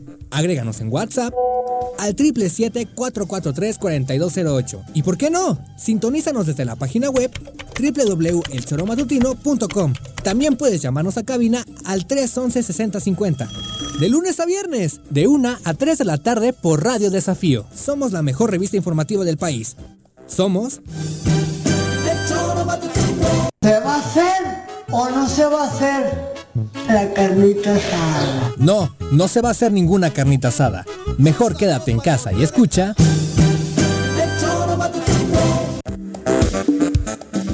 No se va a hacer la carnita asada, pero sí pueden, pueden arder de pasión este viernes. Vamos con la sexóloga. Señorita, la corneta, por favor. Ni las pomadas orientales, ni las pastillas de colores, ni las novelas brasileiras, ni rasurar un tigre a mano. Nada, nada, nada funciona mejor que escuchar juntitos. Sexo, sábanas y choros, la gustada sección de nuestra doctora Adriana Guadalupe López García, terapeuta sexual y de pareja. Y no va, Doctora querida, ¿cómo te va? Muy buenas tardes. Hola Viri, buenas tardes. Hola Dani, buenas Mi tardes. qué gusto escucharte.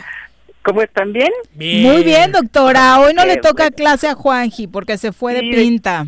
De todos modos, no te preocupes que no va a ser tema para él el día de hoy. Ah, perfecto. Oigan, oigan, ¿alguna vez han escuchado hablar, porque además está ahorita en boga, el succionador de clítoris?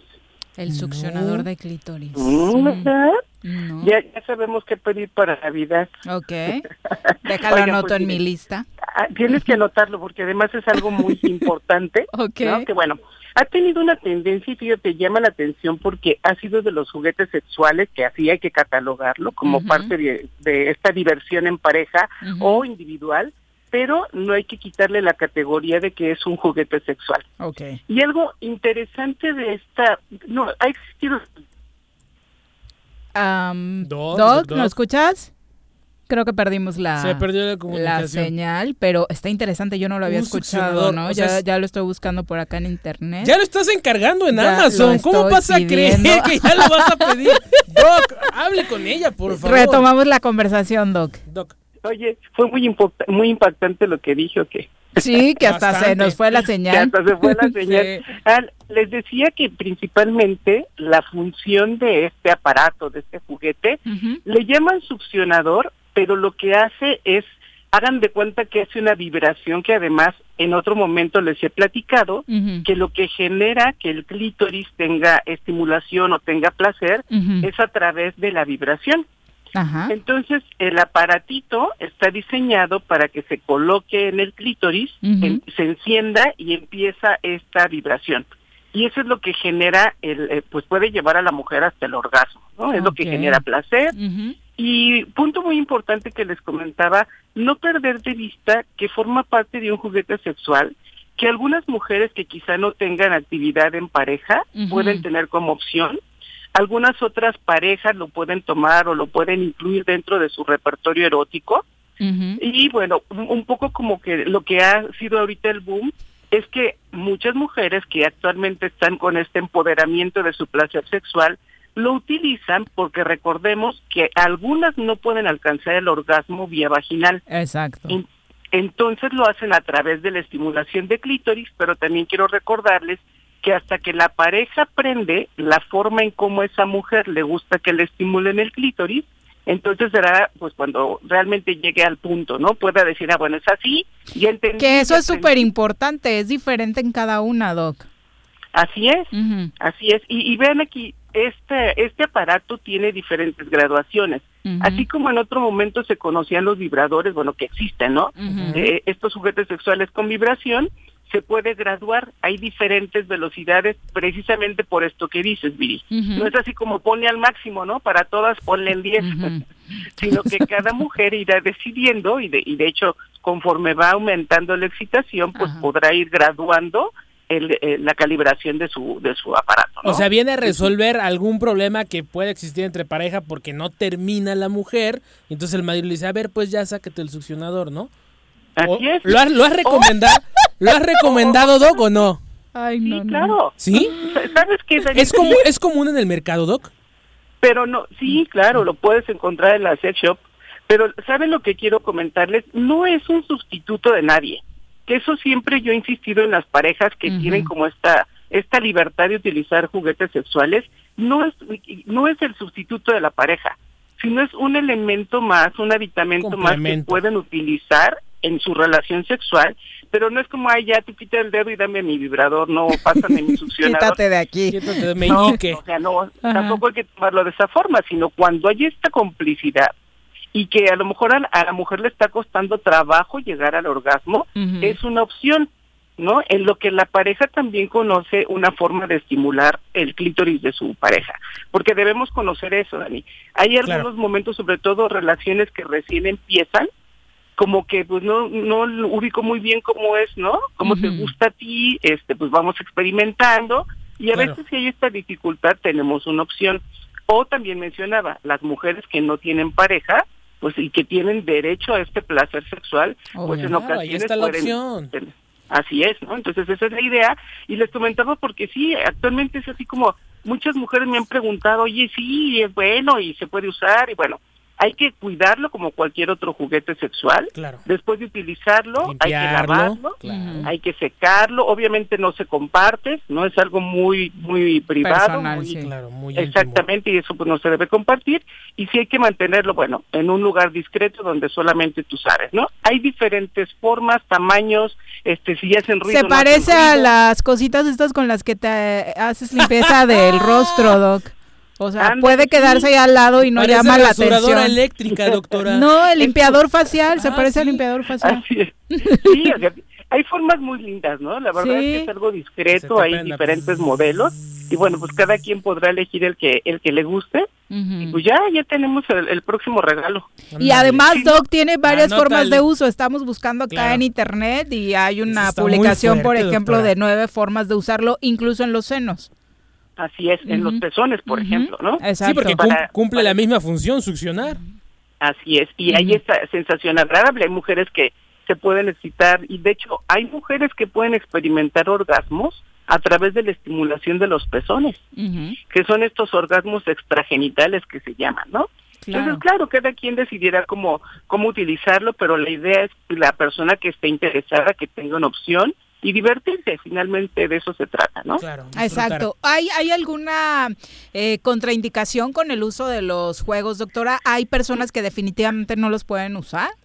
Mira, eh, la contraindicación sería personas que tengan en ese momento alguna situación de infección, que puedan tener irritación en sus genitales, porque recordemos que a veces la una, por ejemplo, que hay un honguito en, en la vulva, ¿no? Por lo regular implica toda la vulva. Entonces, si hay irritación o hay malestar o hay algún tipo de dolor, no lo pueden utilizar. Si la primera vez, ya que pase su infección, pues ya no. Si la primera vez que experimentan con este aparato les genera malestar, tampoco. Habrá que consultar con su ginecólogo o ginecóloga, su médico o médica de confianza, para saber por qué le molesta. Porque debemos recordar que el clítoris tiene cuerpos cavernosos como el pene y también se erecta. Entonces, habrá que ver si tuviera alguna situación de malestar, dolor o una situación semejante, pues sí consultar con su médico, ¿no? Para descartar cualquier tipo de alteración. Pero serían las únicas, Viri. Pues grandes recomendaciones, doctora. Y no hay que esperarse para Navidad. Yo creo que de una vez hay que apartarlo. ¿no? No, ah, ¿Y sabes cuándo también? Que ya hablaremos de eso. Ajá. Eh, recordarles que el 4 de septiembre es el Día Mundial de la Salud Sexual. Ok, ya Entonces, viene. bueno, Muy pues vamos teniendo opciones. Ya, ya, ya se acerca, ya platicaremos más adelante de eso. O para dar el grito el 15. ¿no? Ahí sí vas a dar el- Ahí van a ser gritos de dolores, Bueno. doctora, ¿eh? Bueno, que de eso se trata al final del día, ¿no? Siempre se puede se encontrar una fecha. quiere. Exacto. O para No, la bueno. final de la Champions en agosto, ¿no? O sea, Claro. No, si así, bueno, ya. Para que sea más injundioso ese Es grito. correcto. Doc, ¿dónde Mi te doc. encuentra nuestro público? Con mucho gusto me pueden encontrar en el 310-1120 y en el Facebook como Adriana López Sexóloga. Perfecto, Bonita Doc. tarde. Buenas Un tardes. abrazo, mi Doc, y un beso enorme Siempre, saludarte. siempre es un gusto charlar con la doctora Adriana Guadalupe López García, gran consentida de nuestro auditorio. Gran consentida. Charlie Peñalosa, ¿Qué un abrazo, nos manda muchos saludos, Gracias, al igual que Alfredo Vergara Tapia, Un dice. Jimena Cazador, disculpen mi ignorancia, pero ¿quién es Daniel García? No estaría bien que yo lo dijera, porque voy a decir muchas maravillas. Entonces, Originario de Miacatlán, Originario de Miacatlán, este Morelos. joven es exproductor de nuestro un joven que llegó siendo programa. un niño de 15 años aquí. Ay, ya, ya, a los cables. ocho creo. Lo conoció Juanji en el catecismo. Y de ahí Ustedes me vine se para acá. imaginarán. Era su monaguillo. no, fue, es eh, parte importante de la familia del Tesoro Matutino. Grandes ahora realizando algunas actividades políticas, incluso ya en espacios en algunos otros medios de comunicación también. Seguramente muchos lo- Buenos lo cuates. ubican. Buenos cuates del choro. Rodrigo González, saludos, dice denunciado, no sé por qué. Bere Melgar dice saludos, chicos, un abrazo. ¡Bere! Querida Bere, abrazos, controla También tu anda chivo, en la ¿no? política la Bere, ¿eh? No me digas, Luego pásame ese chisme, luego te cuento. pásame ese chisme. Alberto Caballero dice, buenos días, chavos choreros. ¿Qué onda, un abrazo, Sí. bendiciones para todos. Muchas gracias por las espectaculares fotos que nos compartes desde Mazatepec Así es. todos los días. Casi paisano el Beto. Sí, ¿verdad? Sí, Al sí, ladito. sí, sí. Arnaldo Pozas, también un abrazo para ti. Y siendo las 2.25, nos vamos a una pausa. Regresamos con más. Me amarran como puerco. Mire, ¿Quién te manda a salir en plena contingencia? Quédate en casa y escucha. Si quieres consentir a tu mascota, el mejor lugar para hacerlo es Clínica Veterinaria Mundo Mascota. Contamos con consultas, medicamentos, accesorios, alimento y servicio de pensión. Además, tenemos servicio a domicilio. Ubícanos en Avenida 10 de Abril, número 1210, Colonia Granjas, o llámanos al teléfono 169-2128. Clínica Veterinaria Mundo Mascota. Más de 60 toneladas de cacharros y 445 llantas han sido recolectadas en Xochitepec gracias al operativo de descacharrización. Para seguir combatiendo al mosco transmisor, iniciamos ahora las labores de nebulización en predios, casas y fachadas. De 6 a 8 de la mañana y de 7 a 9 de la noche, la Brigada de Salud recorrerá calles y avenidas de las 14 regiones del municipio. Abre puertas y ventanas de tu domicilio. Si realizas venta de alimentos, mantén tu negocio cerrado. Recuerda, sin criadero no hay mosco y sin mosco no hay dengue, que chikungunya. Gobierno municipal. Estar bien te lo mereces. A partir del mes de julio, el Sistema de Conservación, Agua Potable y Saneamiento de Agua de Jutepec pondrá a disposición de los usuarios un cajero automático ubicado en Walmart Jutepec, a través del cual se podrá realizar el pago de los servicios de manera práctica, cómoda y segura. Más información al número 777-319-0086. Ayuntamiento de Jutepec, Gobierno con rostro humano. Cafetería, tienda y restaurante Punto Sano. Contamos con comida vegana y vegetariana, porque nos preocupamos por tu salud. Ven y conoce nuestros productos orgánicos y suplementos alimenticios, al interior de Plaza Andrómeda, local 19, en calle Pericón, Lomas de la Selva. Contáctanos al 372-3514 o búscanos en Facebook como Punto Sano Cuernavaca.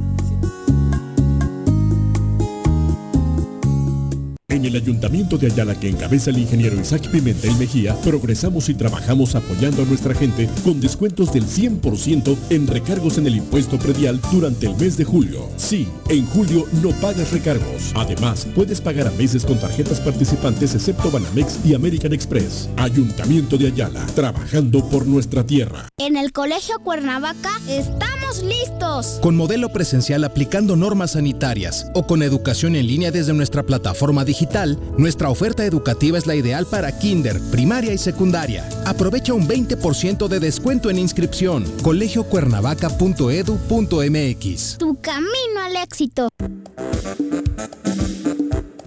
¿Quieres interactuar con nosotros? Búscanos en nuestras redes sociales como El Choro Matutino. Agréganos en WhatsApp al 777-443-4208. ¿Y por qué no? Sintonízanos desde la página web www.elchoromatutino.com.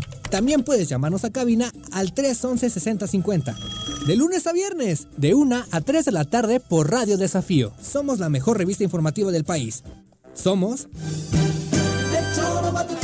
Quédate en tu puta casa. Quédate en tu puta casa. Quédate. Y escucha.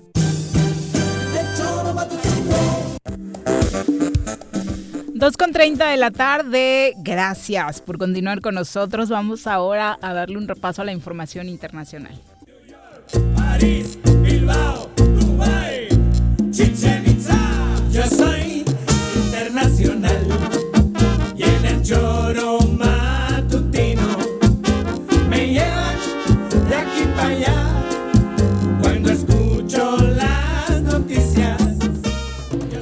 Clau Vega, ¿cómo te va? Buenas tardes. Buenas tardes, muy bien. Este, Buenas tardes, que nada, saludarlos y espero que les vaya muy bien. Y segundo, me gustaría enviarles un saludo a mis estudiantes que me dijeron que me iban a estar escuchando, mis Ah, alumnos de el modelo de las Naciones Unidas de la prepa de Tec Milenio. Deben de estar por aquí. Ahorita son mis fans de la vez pasada que andaban ahí en los comentarios. Ok. Pues saludos para ellos y están al ellos. pendientes de tu participación que siempre es muy atinada, Clau. Hoy obviamente con mucho que comentar. Así es, pero antes de que pasemos a lo serio, déjenme darles una noticia interesante de viernes. Ajá. Bueno, yo creo que ustedes ya todos lo vieron. Ayer en redes sociales, gracias a una encuesta de Netflix, la tlayuda, la se- tlayuda, Sí, deliciosa. qué buena onda. se coronó como el mejor eh, platillo callejero latinoamericano y la verdad es que pues a mí me encantan, la verdad es que hace Oh, unos años sí. se volvió algo muy hipster en la Ciudad de México, pero pues sabemos que es un platillo muy típico del estado de Oaxaca y la verdad es que se las recomiendo con una salsita de este de chapulines. Una salsita payanada de jitomate. Hombre, qué rico. Tomatito, salsa Ay, ya se me hizo agua la picosita. boca. Y como para acabártela poco a poco, ¿no? Sí, Te echas como más- media hora más es disfrutándola. enorme, Es un vuelo por acá. Sí, obviamente. Eh, y Clau, pero no, te, no está ajena de tu sección, porque al final, digo, le ganamos al choripán, le ganamos al ceviche Sí. peruano y vimos a buena parte de los estrategas de la comunicación turística de, los países participantes trabajando duro en los votos. E incluso me llamó mucho la atención las embajadoras británicas en cada uno de estos países también haciendo campaña, ¿no? Así es, de hecho, eso es lo que precisamente yo quería comentarles, es una maravilla del, del Internet y la verdad es que es una bonita noticia en medio de todo lo que estamos sobre cómo es que pues no importa a veces tanto el color de tu bandera o las fronteras físicas, sino que gracias a estas herramientas tecnológicas pues de pronto podemos convivir y estar juntos y hacer campañas y estar ahí en la competencia. Y pues la verdad es que Netflix ah, se anotó un Super Bowl como empresa transnacional en, en la era digital porque pues nos hizo este pasar un buen rato con esta, estas campañas y todos estos tweets y Facebook y por todas las redes posibles. Es que, es que hace cuánto, hace No cuánto en una discusión claro. tuitera no nos uníamos, ¿no? La verdad, ahora sí que Ah, chair- Todos chairos somos- y fifís. Hashtag todos somos la ayuda el día de hoy. ¿eh? Bueno, hasta Alejandro Así Murat estaba es. Claro, la verdad es que no había no había forma de no estar contentos con esta dinámica y sobre todo con la respuesta que tuvimos y que pues si en algo podemos estar de acuerdo en México es en la gastronomía. Exactamente. Salieron por ahí también algunos detractores amargositos de la tlayuda, ¿no? Ya internamente podemos discutir cuál es nuestro platillo mexicano favorito, pero ayer se trataba Es de apoyar la tlayuda, claro, la deliciosa, tlayuda. entonces qué bueno que ganó. Así es, y ya los detractores encontrarán sus foros y sus espacios. Mientras tanto, dominó el poder de la ayuda. Muy bien. Nos merecemos una, esperemos que pronto podamos encontrar, porque ahorita los puestecillos Están andan cerrados. escaseando, sí. Pues fíjate que justo ayer me daba risa porque leía una nota de que ayer y hoy estuvo atascado los estos eh, expendios de tlayudas en la Ciudad de México, particularmente los de la Roma y la Condesa, entonces ajá. así es, no me extraña, pero pues me parece también gracioso y bueno, es bueno, ¿no? Para la economía. Sí, bueno, por supuesto. Ojalá tuviéramos alguno por acá en Morelos. Si, si alguien sabe de un lugarcito donde vendan te la ayudas, Recomiéndenos, nos claro. vamos a celebrar también, nos unimos. Sí, que pasen el dato. pues bueno, ahora ya, pasando a, A lo a serio, otras- a otros temas serios. ya vamos al tema serio y pues bueno, creo que hizo mucho ruido todo lo que está pasando entre Estados Unidos y China. Y bueno, no solamente eso, también eh, está un tema ahí por Medio Oriente que ahorita les voy a comentar, que creo que incluso es un poco más grave que esta guerra comercial, ¿no?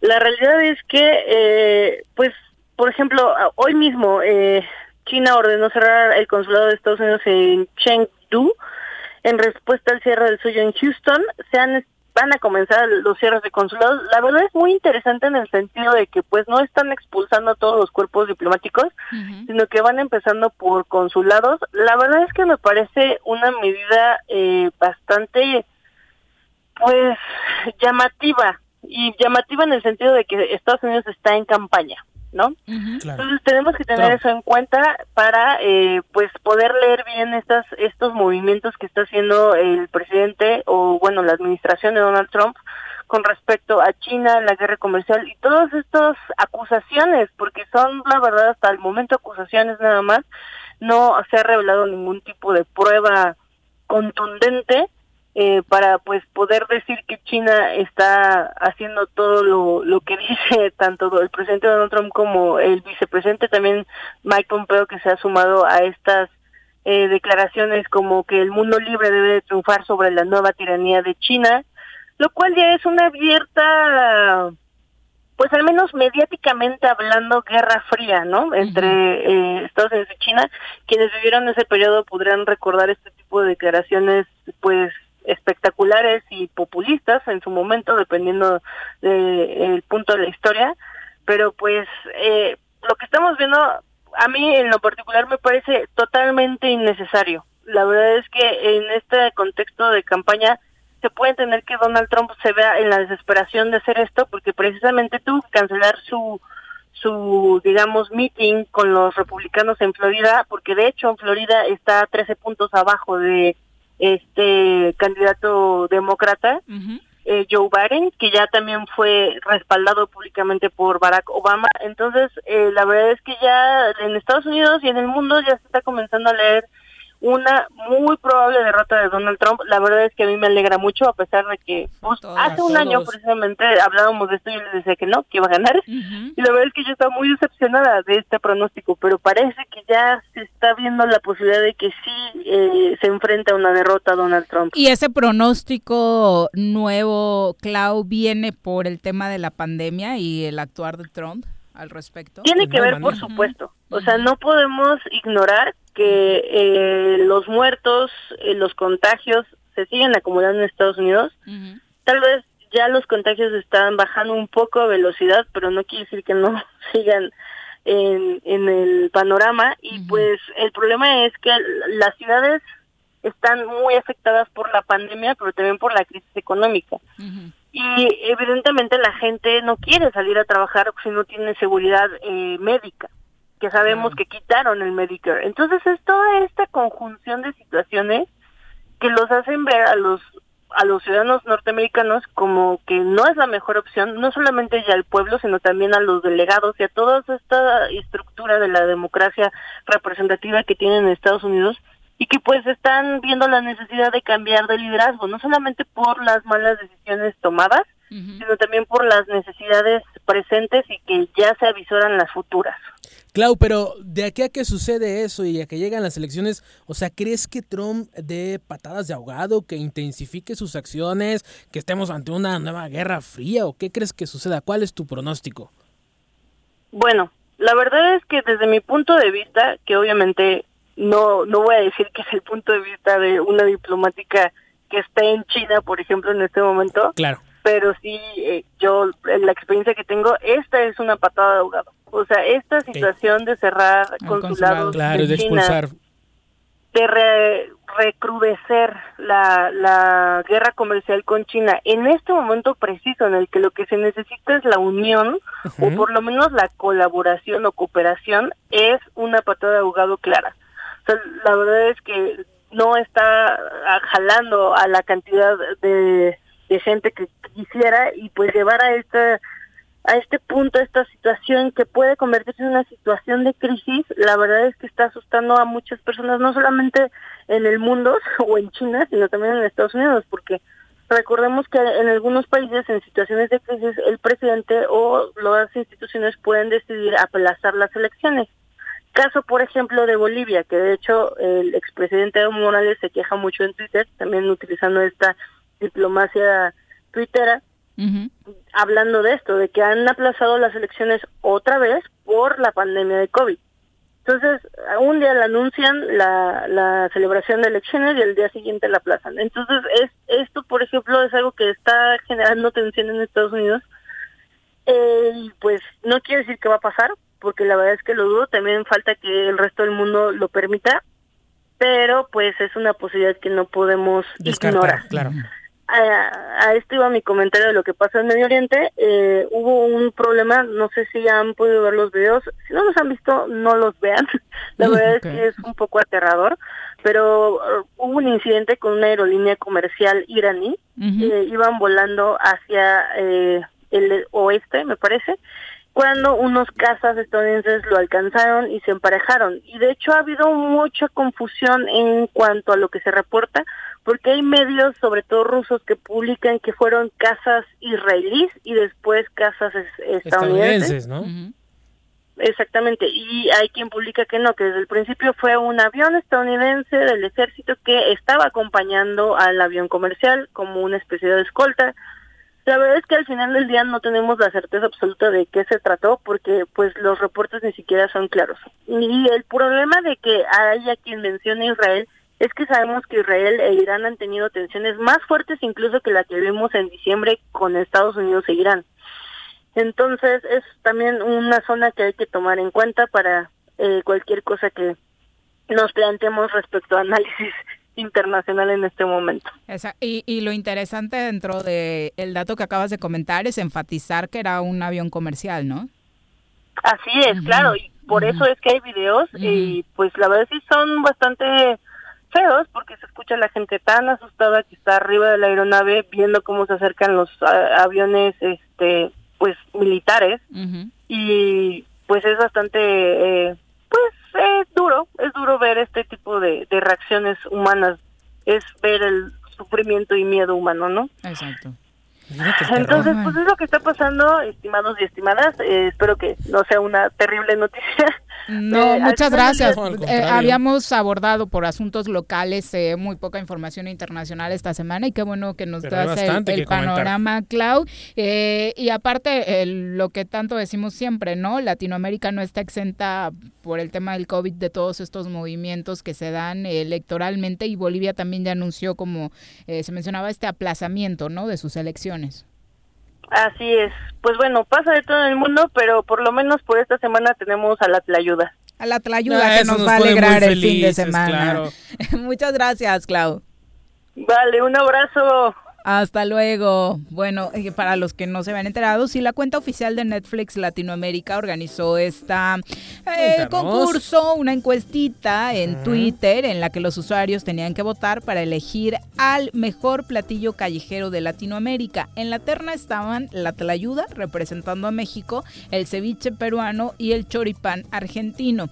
El primer lugar fue para la Tlayuda con 46.8% de los votos. Le siguió el ceviche peruano muy de cerca, muy de cerca O sea, con por una nariz, señores. 45.3%. Yo soy fan de los mariscos y la verdad es que sí, sí se merece haber quedado Claro, tan en cerca, segundo la lugar. verdad. Y el tercer lugar muy, muy, muy abajo. Muy que- lejos. querido nene, eh, para el choripán argentino, que también me encanta, la verdad. Oh, un buen pedazo de Eh, churrasco. sí, es con 7.9%. Sí, recuerdo cuando el papá de un jugador argentino del Zacatepec en el viejo Coruco, pues tenía también que sacar su lanita y, vendía. Se puso su puestecito, pero lo puso justo en la tribuna que está detrás de la portería. Entonces, al fin, faltando cinco minutos Te para que terminara el partido, al- deja al tú eso, campo. la humareda detrás de la portería, porque ya estaban empezando a cocinarse los choripanes. Era el papá de Pablo Boco, eh, mediocampista de, de Cañeros, mediocampista Pero ¿sabes argentino, pero la verdad era una delicia, ¿no? ¿Sabes qué? Algo que a mí, y lo mencionó Claudia, a mí en lo personal no me disgusta, pero no me, no me agrada, pues. El tema de que los hipsters se apropien de ese tipo de, de comida tan riquísima. Pues es comida para todos, Pues sí, Daniel. es comida para todos, pero no es específica de La ellos. comida no es propiedad de nadie. Yo sé que no, pero Claudia lo enfatizó muy bien. O sea, al final del día es un antojito o un alimento típico de la comida mexicana del pueblo. A mí no, me molesta porque al final sí no incrementas el consumo. Si hoy las señoras que fueron a vender la ayuda en la. Roma, en la Condesa y demás vendieron más, se acabaron sus Qué bueno, productos, pero que no se lo apropien. Pues no es de ellos, no es origen Pues es de Oaxaca pues, y las mejores están allá en el mercado Así 20 es. de noviembre, o sea, Con un montón de queso Oaxaca. Uf, Ay, qué riquísimo. Bueno. y mucho jitomate. Queso deshebrado. Ah, prepárate unas al rato. ¿Sí? Sí. Bueno, Es que se te consígueme da- las tortillitas. Se te da la así. cocina. Punto unas cinco. ¿Qué fue esa risa? No, de que sí se me antoja muchísimo que las prepares. Guisa con muy rico esta 45. niña, Vamos claro. a pausa. Regresamos. ¿O no se va a hacer la carnita asada? No, no se va a hacer ninguna carnita asada. Mejor quédate en casa y escucha.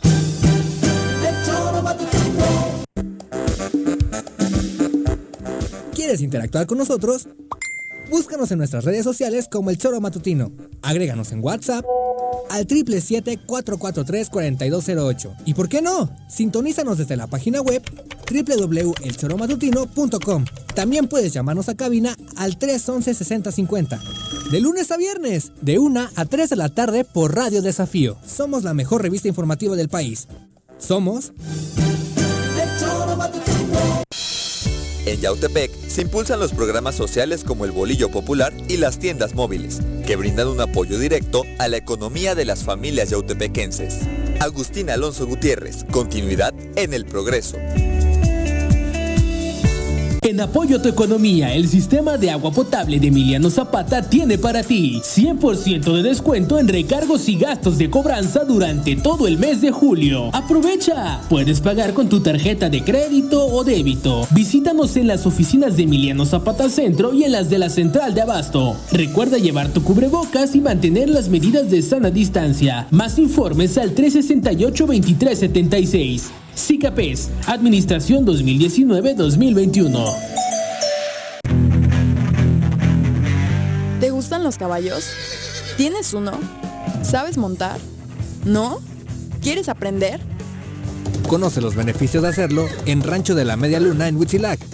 Contáctanos al 777-155-1062.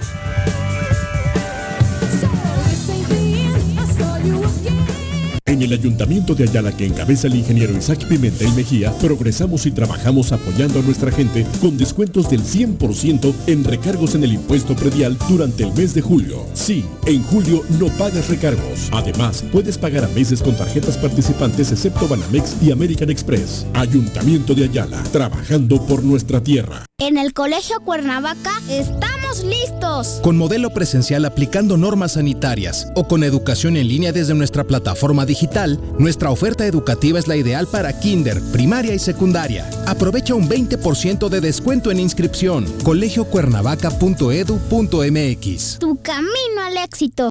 Todos debemos ayudar a disminuir el riesgo de contagio de coronavirus. Recuerda que el COVID-19 se contagia de persona a persona al toser y estornudar, estrechar la mano de una persona enferma o tocar algún objeto con el virus y luego tocarse sin lavarse las manos. Por eso es muy importante. Lávate frecuentemente las manos, cúbrete con un pañuelo o con el ángulo del codo al toser o estornudar. Evita contacto directo con personas que tengan síntomas de resfriado o gripe. No te automediques y en caso de presentar síntomas, acude al médico. Quincuagésima cuarta legislatura. Congreso del Estado de Morelos. Quédate en casa. Quédate en casa. Quédate en casa. Quédate en casa. Quédate, quédate, quédate. Y escucha.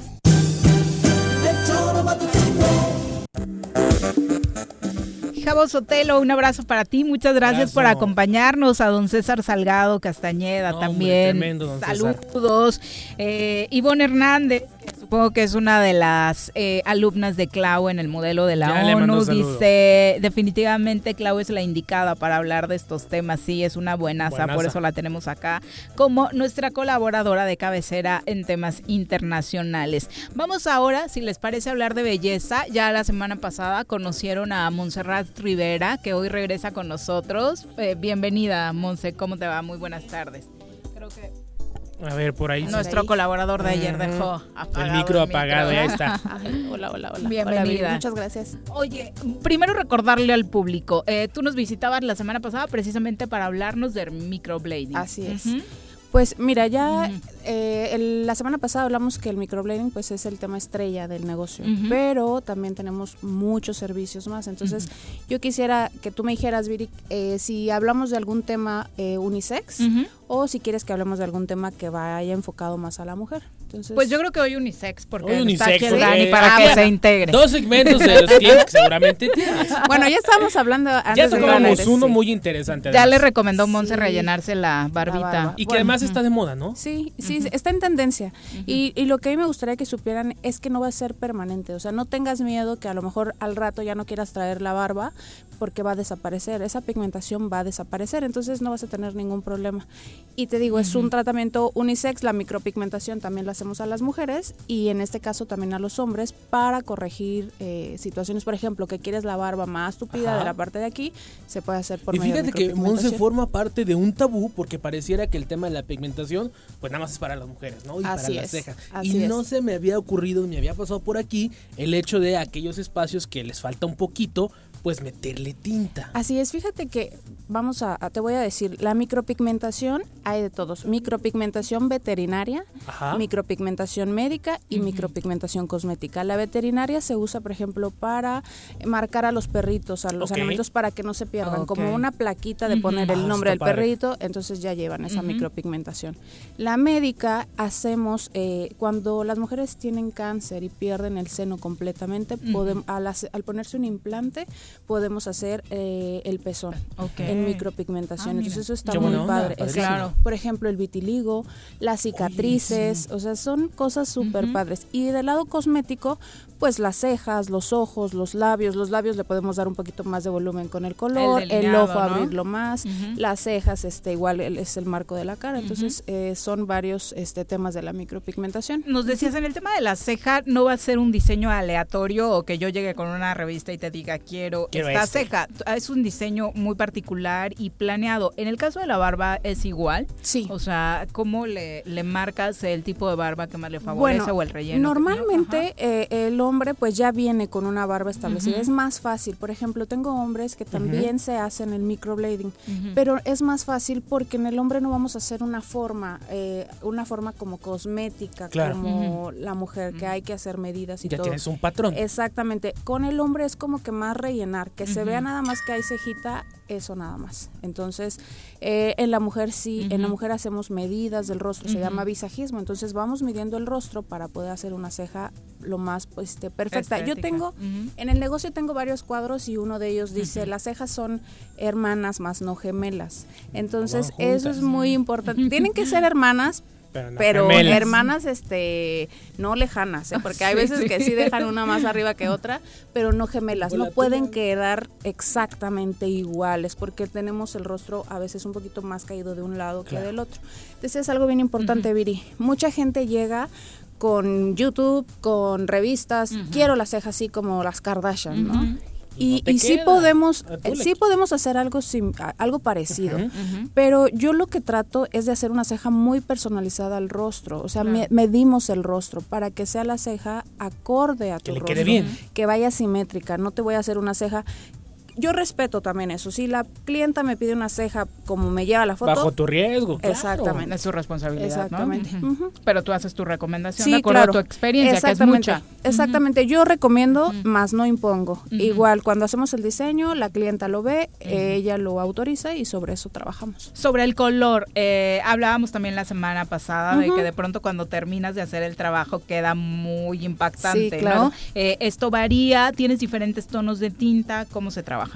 Mira, n- eh, son pigmentos. Ujú. También eso es muy importante que la gente sepa que no son tintas. Ok. Ok. Son pigmentos. Las tintas son para los tatuajes Ok. y los pigmentos para la micropigmentación. Ah. Entonces, eh, hay veces que eso mm, a la gente le asusta porque ha llegado gente con, con tatuaje, o sea, literal una ceja tatuada con tinta. Qué Entonces, dolor. exactamente, mucha gente dice, es que me duró, ya tengo mil años con esta ceja. No quiere decir que esté bien realizado, quiere decir que te hicieron con una máquina muy fuerte, o sea, especial para tatuaje y con una tinta, que la tinta te va a durar para siempre. Entonces, la micropigmentación, esas son las diferencias del tatuaje. La micropigmentación te va a durar aproximadamente cuatro años, empieza a bajar el tono hasta desaparecer. Entonces, eso nos ayuda con el tiempo a hacer nuevos diseños, cuando Claro. el rostro va envejeciendo, cuando el rostro va Se cayendo. cae el párpado. En el tema de la barba también metes esa pigmentación con duración de cuatro años. Sí, sí, sí. Y supongamos por alguna situación, algún tema de documento, me la tengo que quitar.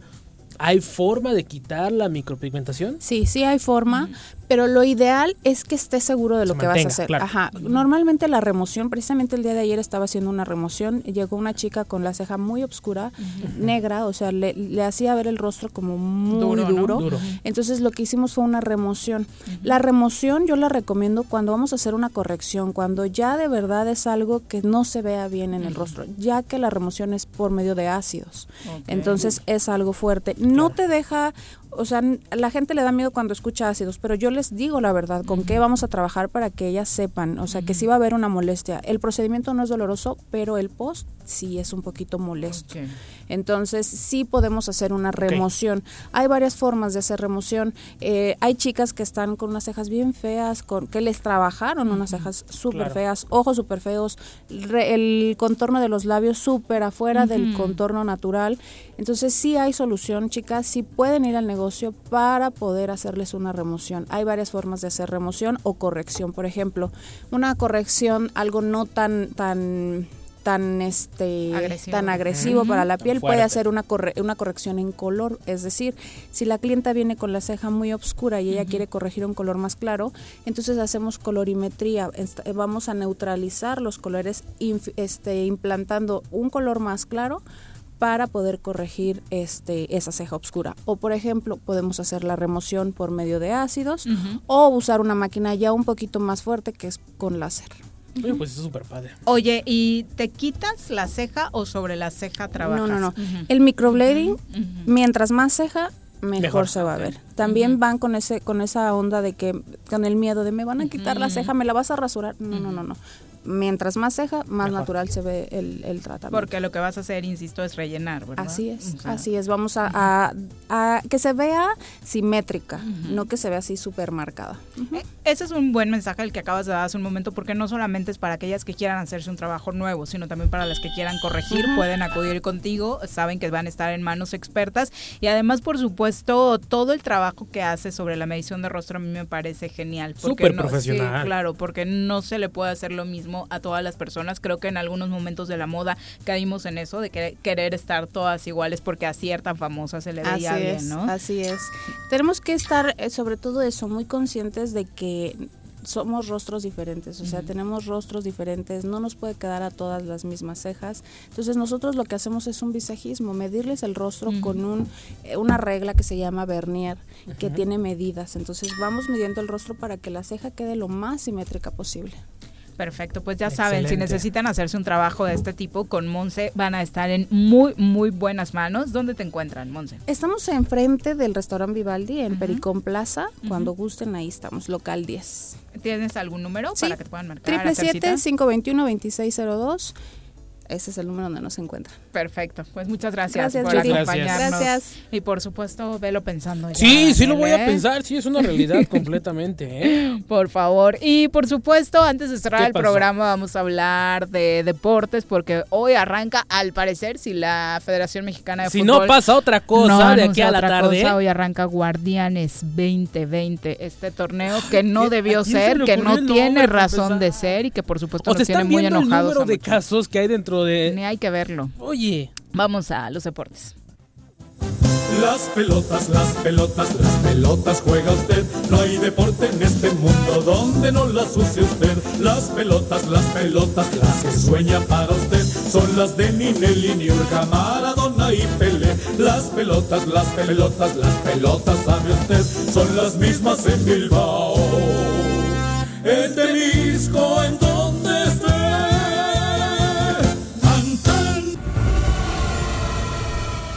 Don Bruno Avilés, ¿cómo te va? Buenas tardes.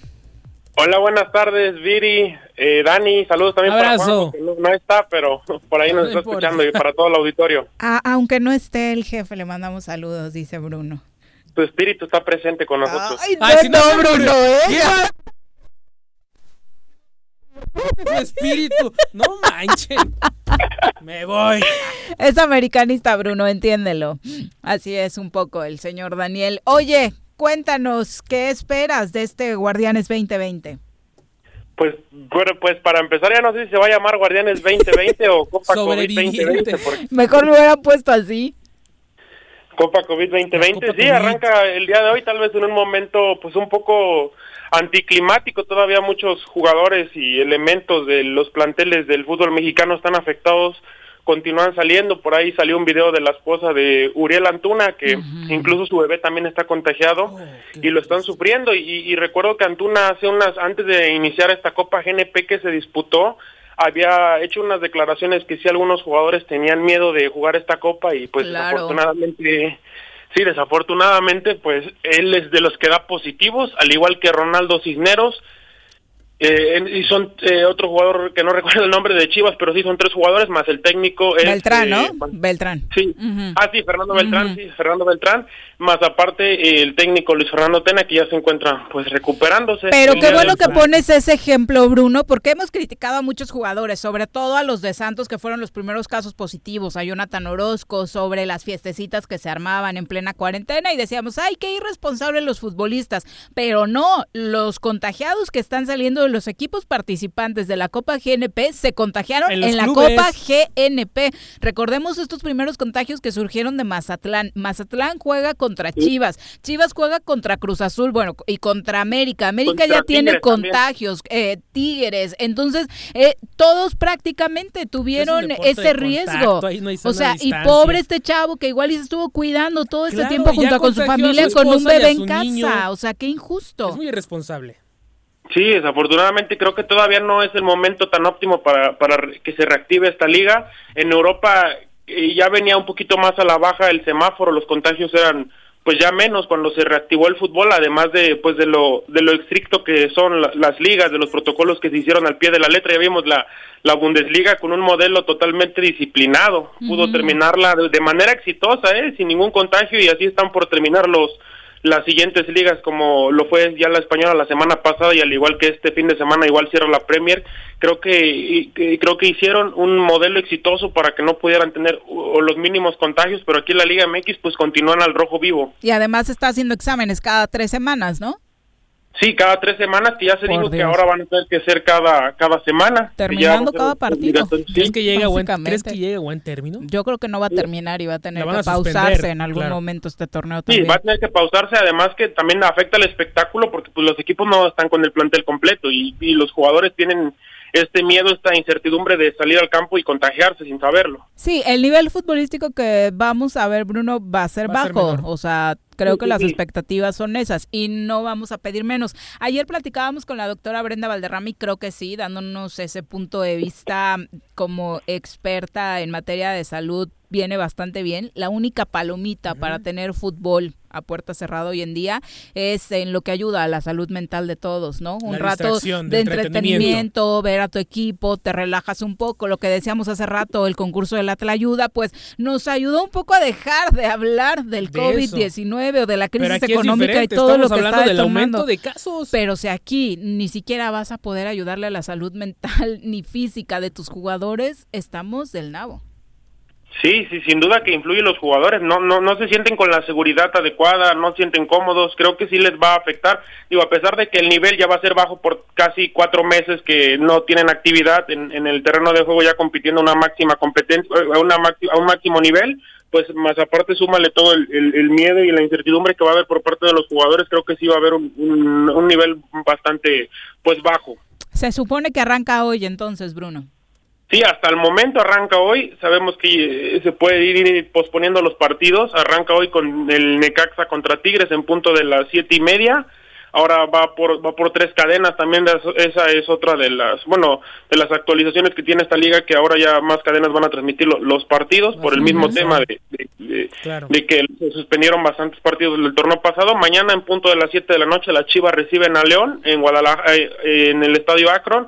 También los Choloscuincles de Tijuana reciben al Atlas en punto de las 9 de la noche el día de mañana. Igual a las 9 de la noche se empalma con el juego entre Cruz Azul y Santos, que por ahí estaba leyendo hace rato que va a ser, se va a ver en toda Latinoamérica, en toda América, en- en, Sudamérica, y al igual se va a ver en Centroamérica, y pues bueno, creo que la Liga MX ha sido de las primeras en América, o será de las primeras en, en reanudarse de manera oficial, y el día do- domingo Pumas, eh, que se fue Michel ayer de una manera inesperada, de una manera pues que muy pocos se lo, se lo, espera- eh, se lo esperaban, eh, contra Querétaro, eh, Toluca contra Toluca visita a la Sultana del Norte contra Rayados de Monterrey en punto de las 7 de la noche y esto para el domingo y ahora sí como en la NFL va a haber juegos de Monday Night Football de lunes por la noche entre San Luis y Juárez que este partido se tuvo que haber jugado ayer pero por lo mismo de que salieron contagiados ahí en, en Bravos de Juárez y alrededor de, de 10 se pospuso para este lunes en punto de las 6 de la tarde a las 8 pm Pachuca contra contra América que hoy sa- hoy salió con dos contagiados un chico por ahí un preparador físico y Pachuca pues da la buena noticia porque hasta el momento no tiene ningún caso confirmado publicó también pues la evaluación de sus de sus análisis y creo que todo todo Pachuca está limpio y para el día lunes a las 10 de la noche hora del centro eh, Mazatlán contra la escuadra de Puebla debuta la escuadra de, de Morelia de y ahora de Mazatlán Bueno, Pues hay fútbol cosas. para todo Va- el Vamos fin a ver cuántos de estos partidos se logran llevar a cabo. Y finalizamos con el tema del automovilismo, Bruno. Sí, se suspendió el, el Gran Premio de México para este año. será pospuesto hasta el siguiente. Sabemos que pues el, el, el Autódromo Hermanos Rodríguez ha estado desde hace algunos meses, está siendo utilizado como como hospital para atender casos de, de, COVID. de COVID más, más leves, pero desafortunadamente no se va a poder realizar el Gran Premio de México este año aquí. Creo que era la sexta ocasión que se iba a realizar. Ha sido de los mejores premios catalogados cada, cada vez que se, que se organiza este Gran Premio de México, pero desafortunadamente pues no va a llegar este año. Los boletos por ahí comentaban, había mucha duda acerca de eso, van a funcionar para el siguiente año de 2021. Sabemos que no son nada baratos y va a ser el siguiente año cuando puedan ponerlos en, en cuando puedan reactivar estos boletos para que puedan ir al, al, al, al, al autódromo. Sí, Hermanos sí, so- Rodríguez. si sobreviven al COVID-19 los compradores, ¿no?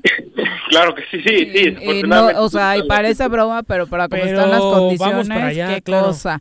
Eh, Bruno, muchas gracias. Gracias, Bruno. Por Sí, sí, gracias.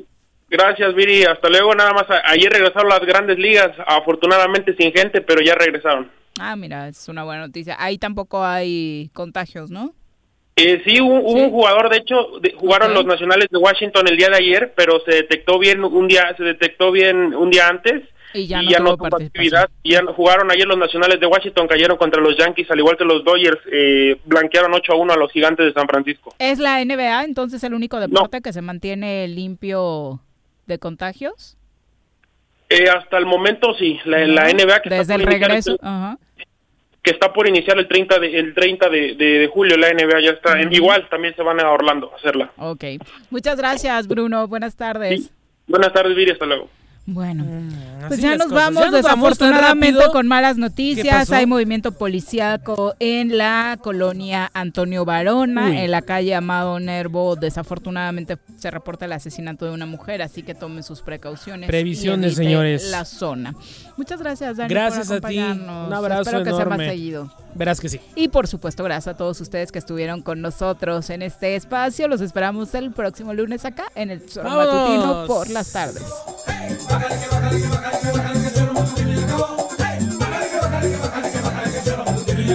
Hey,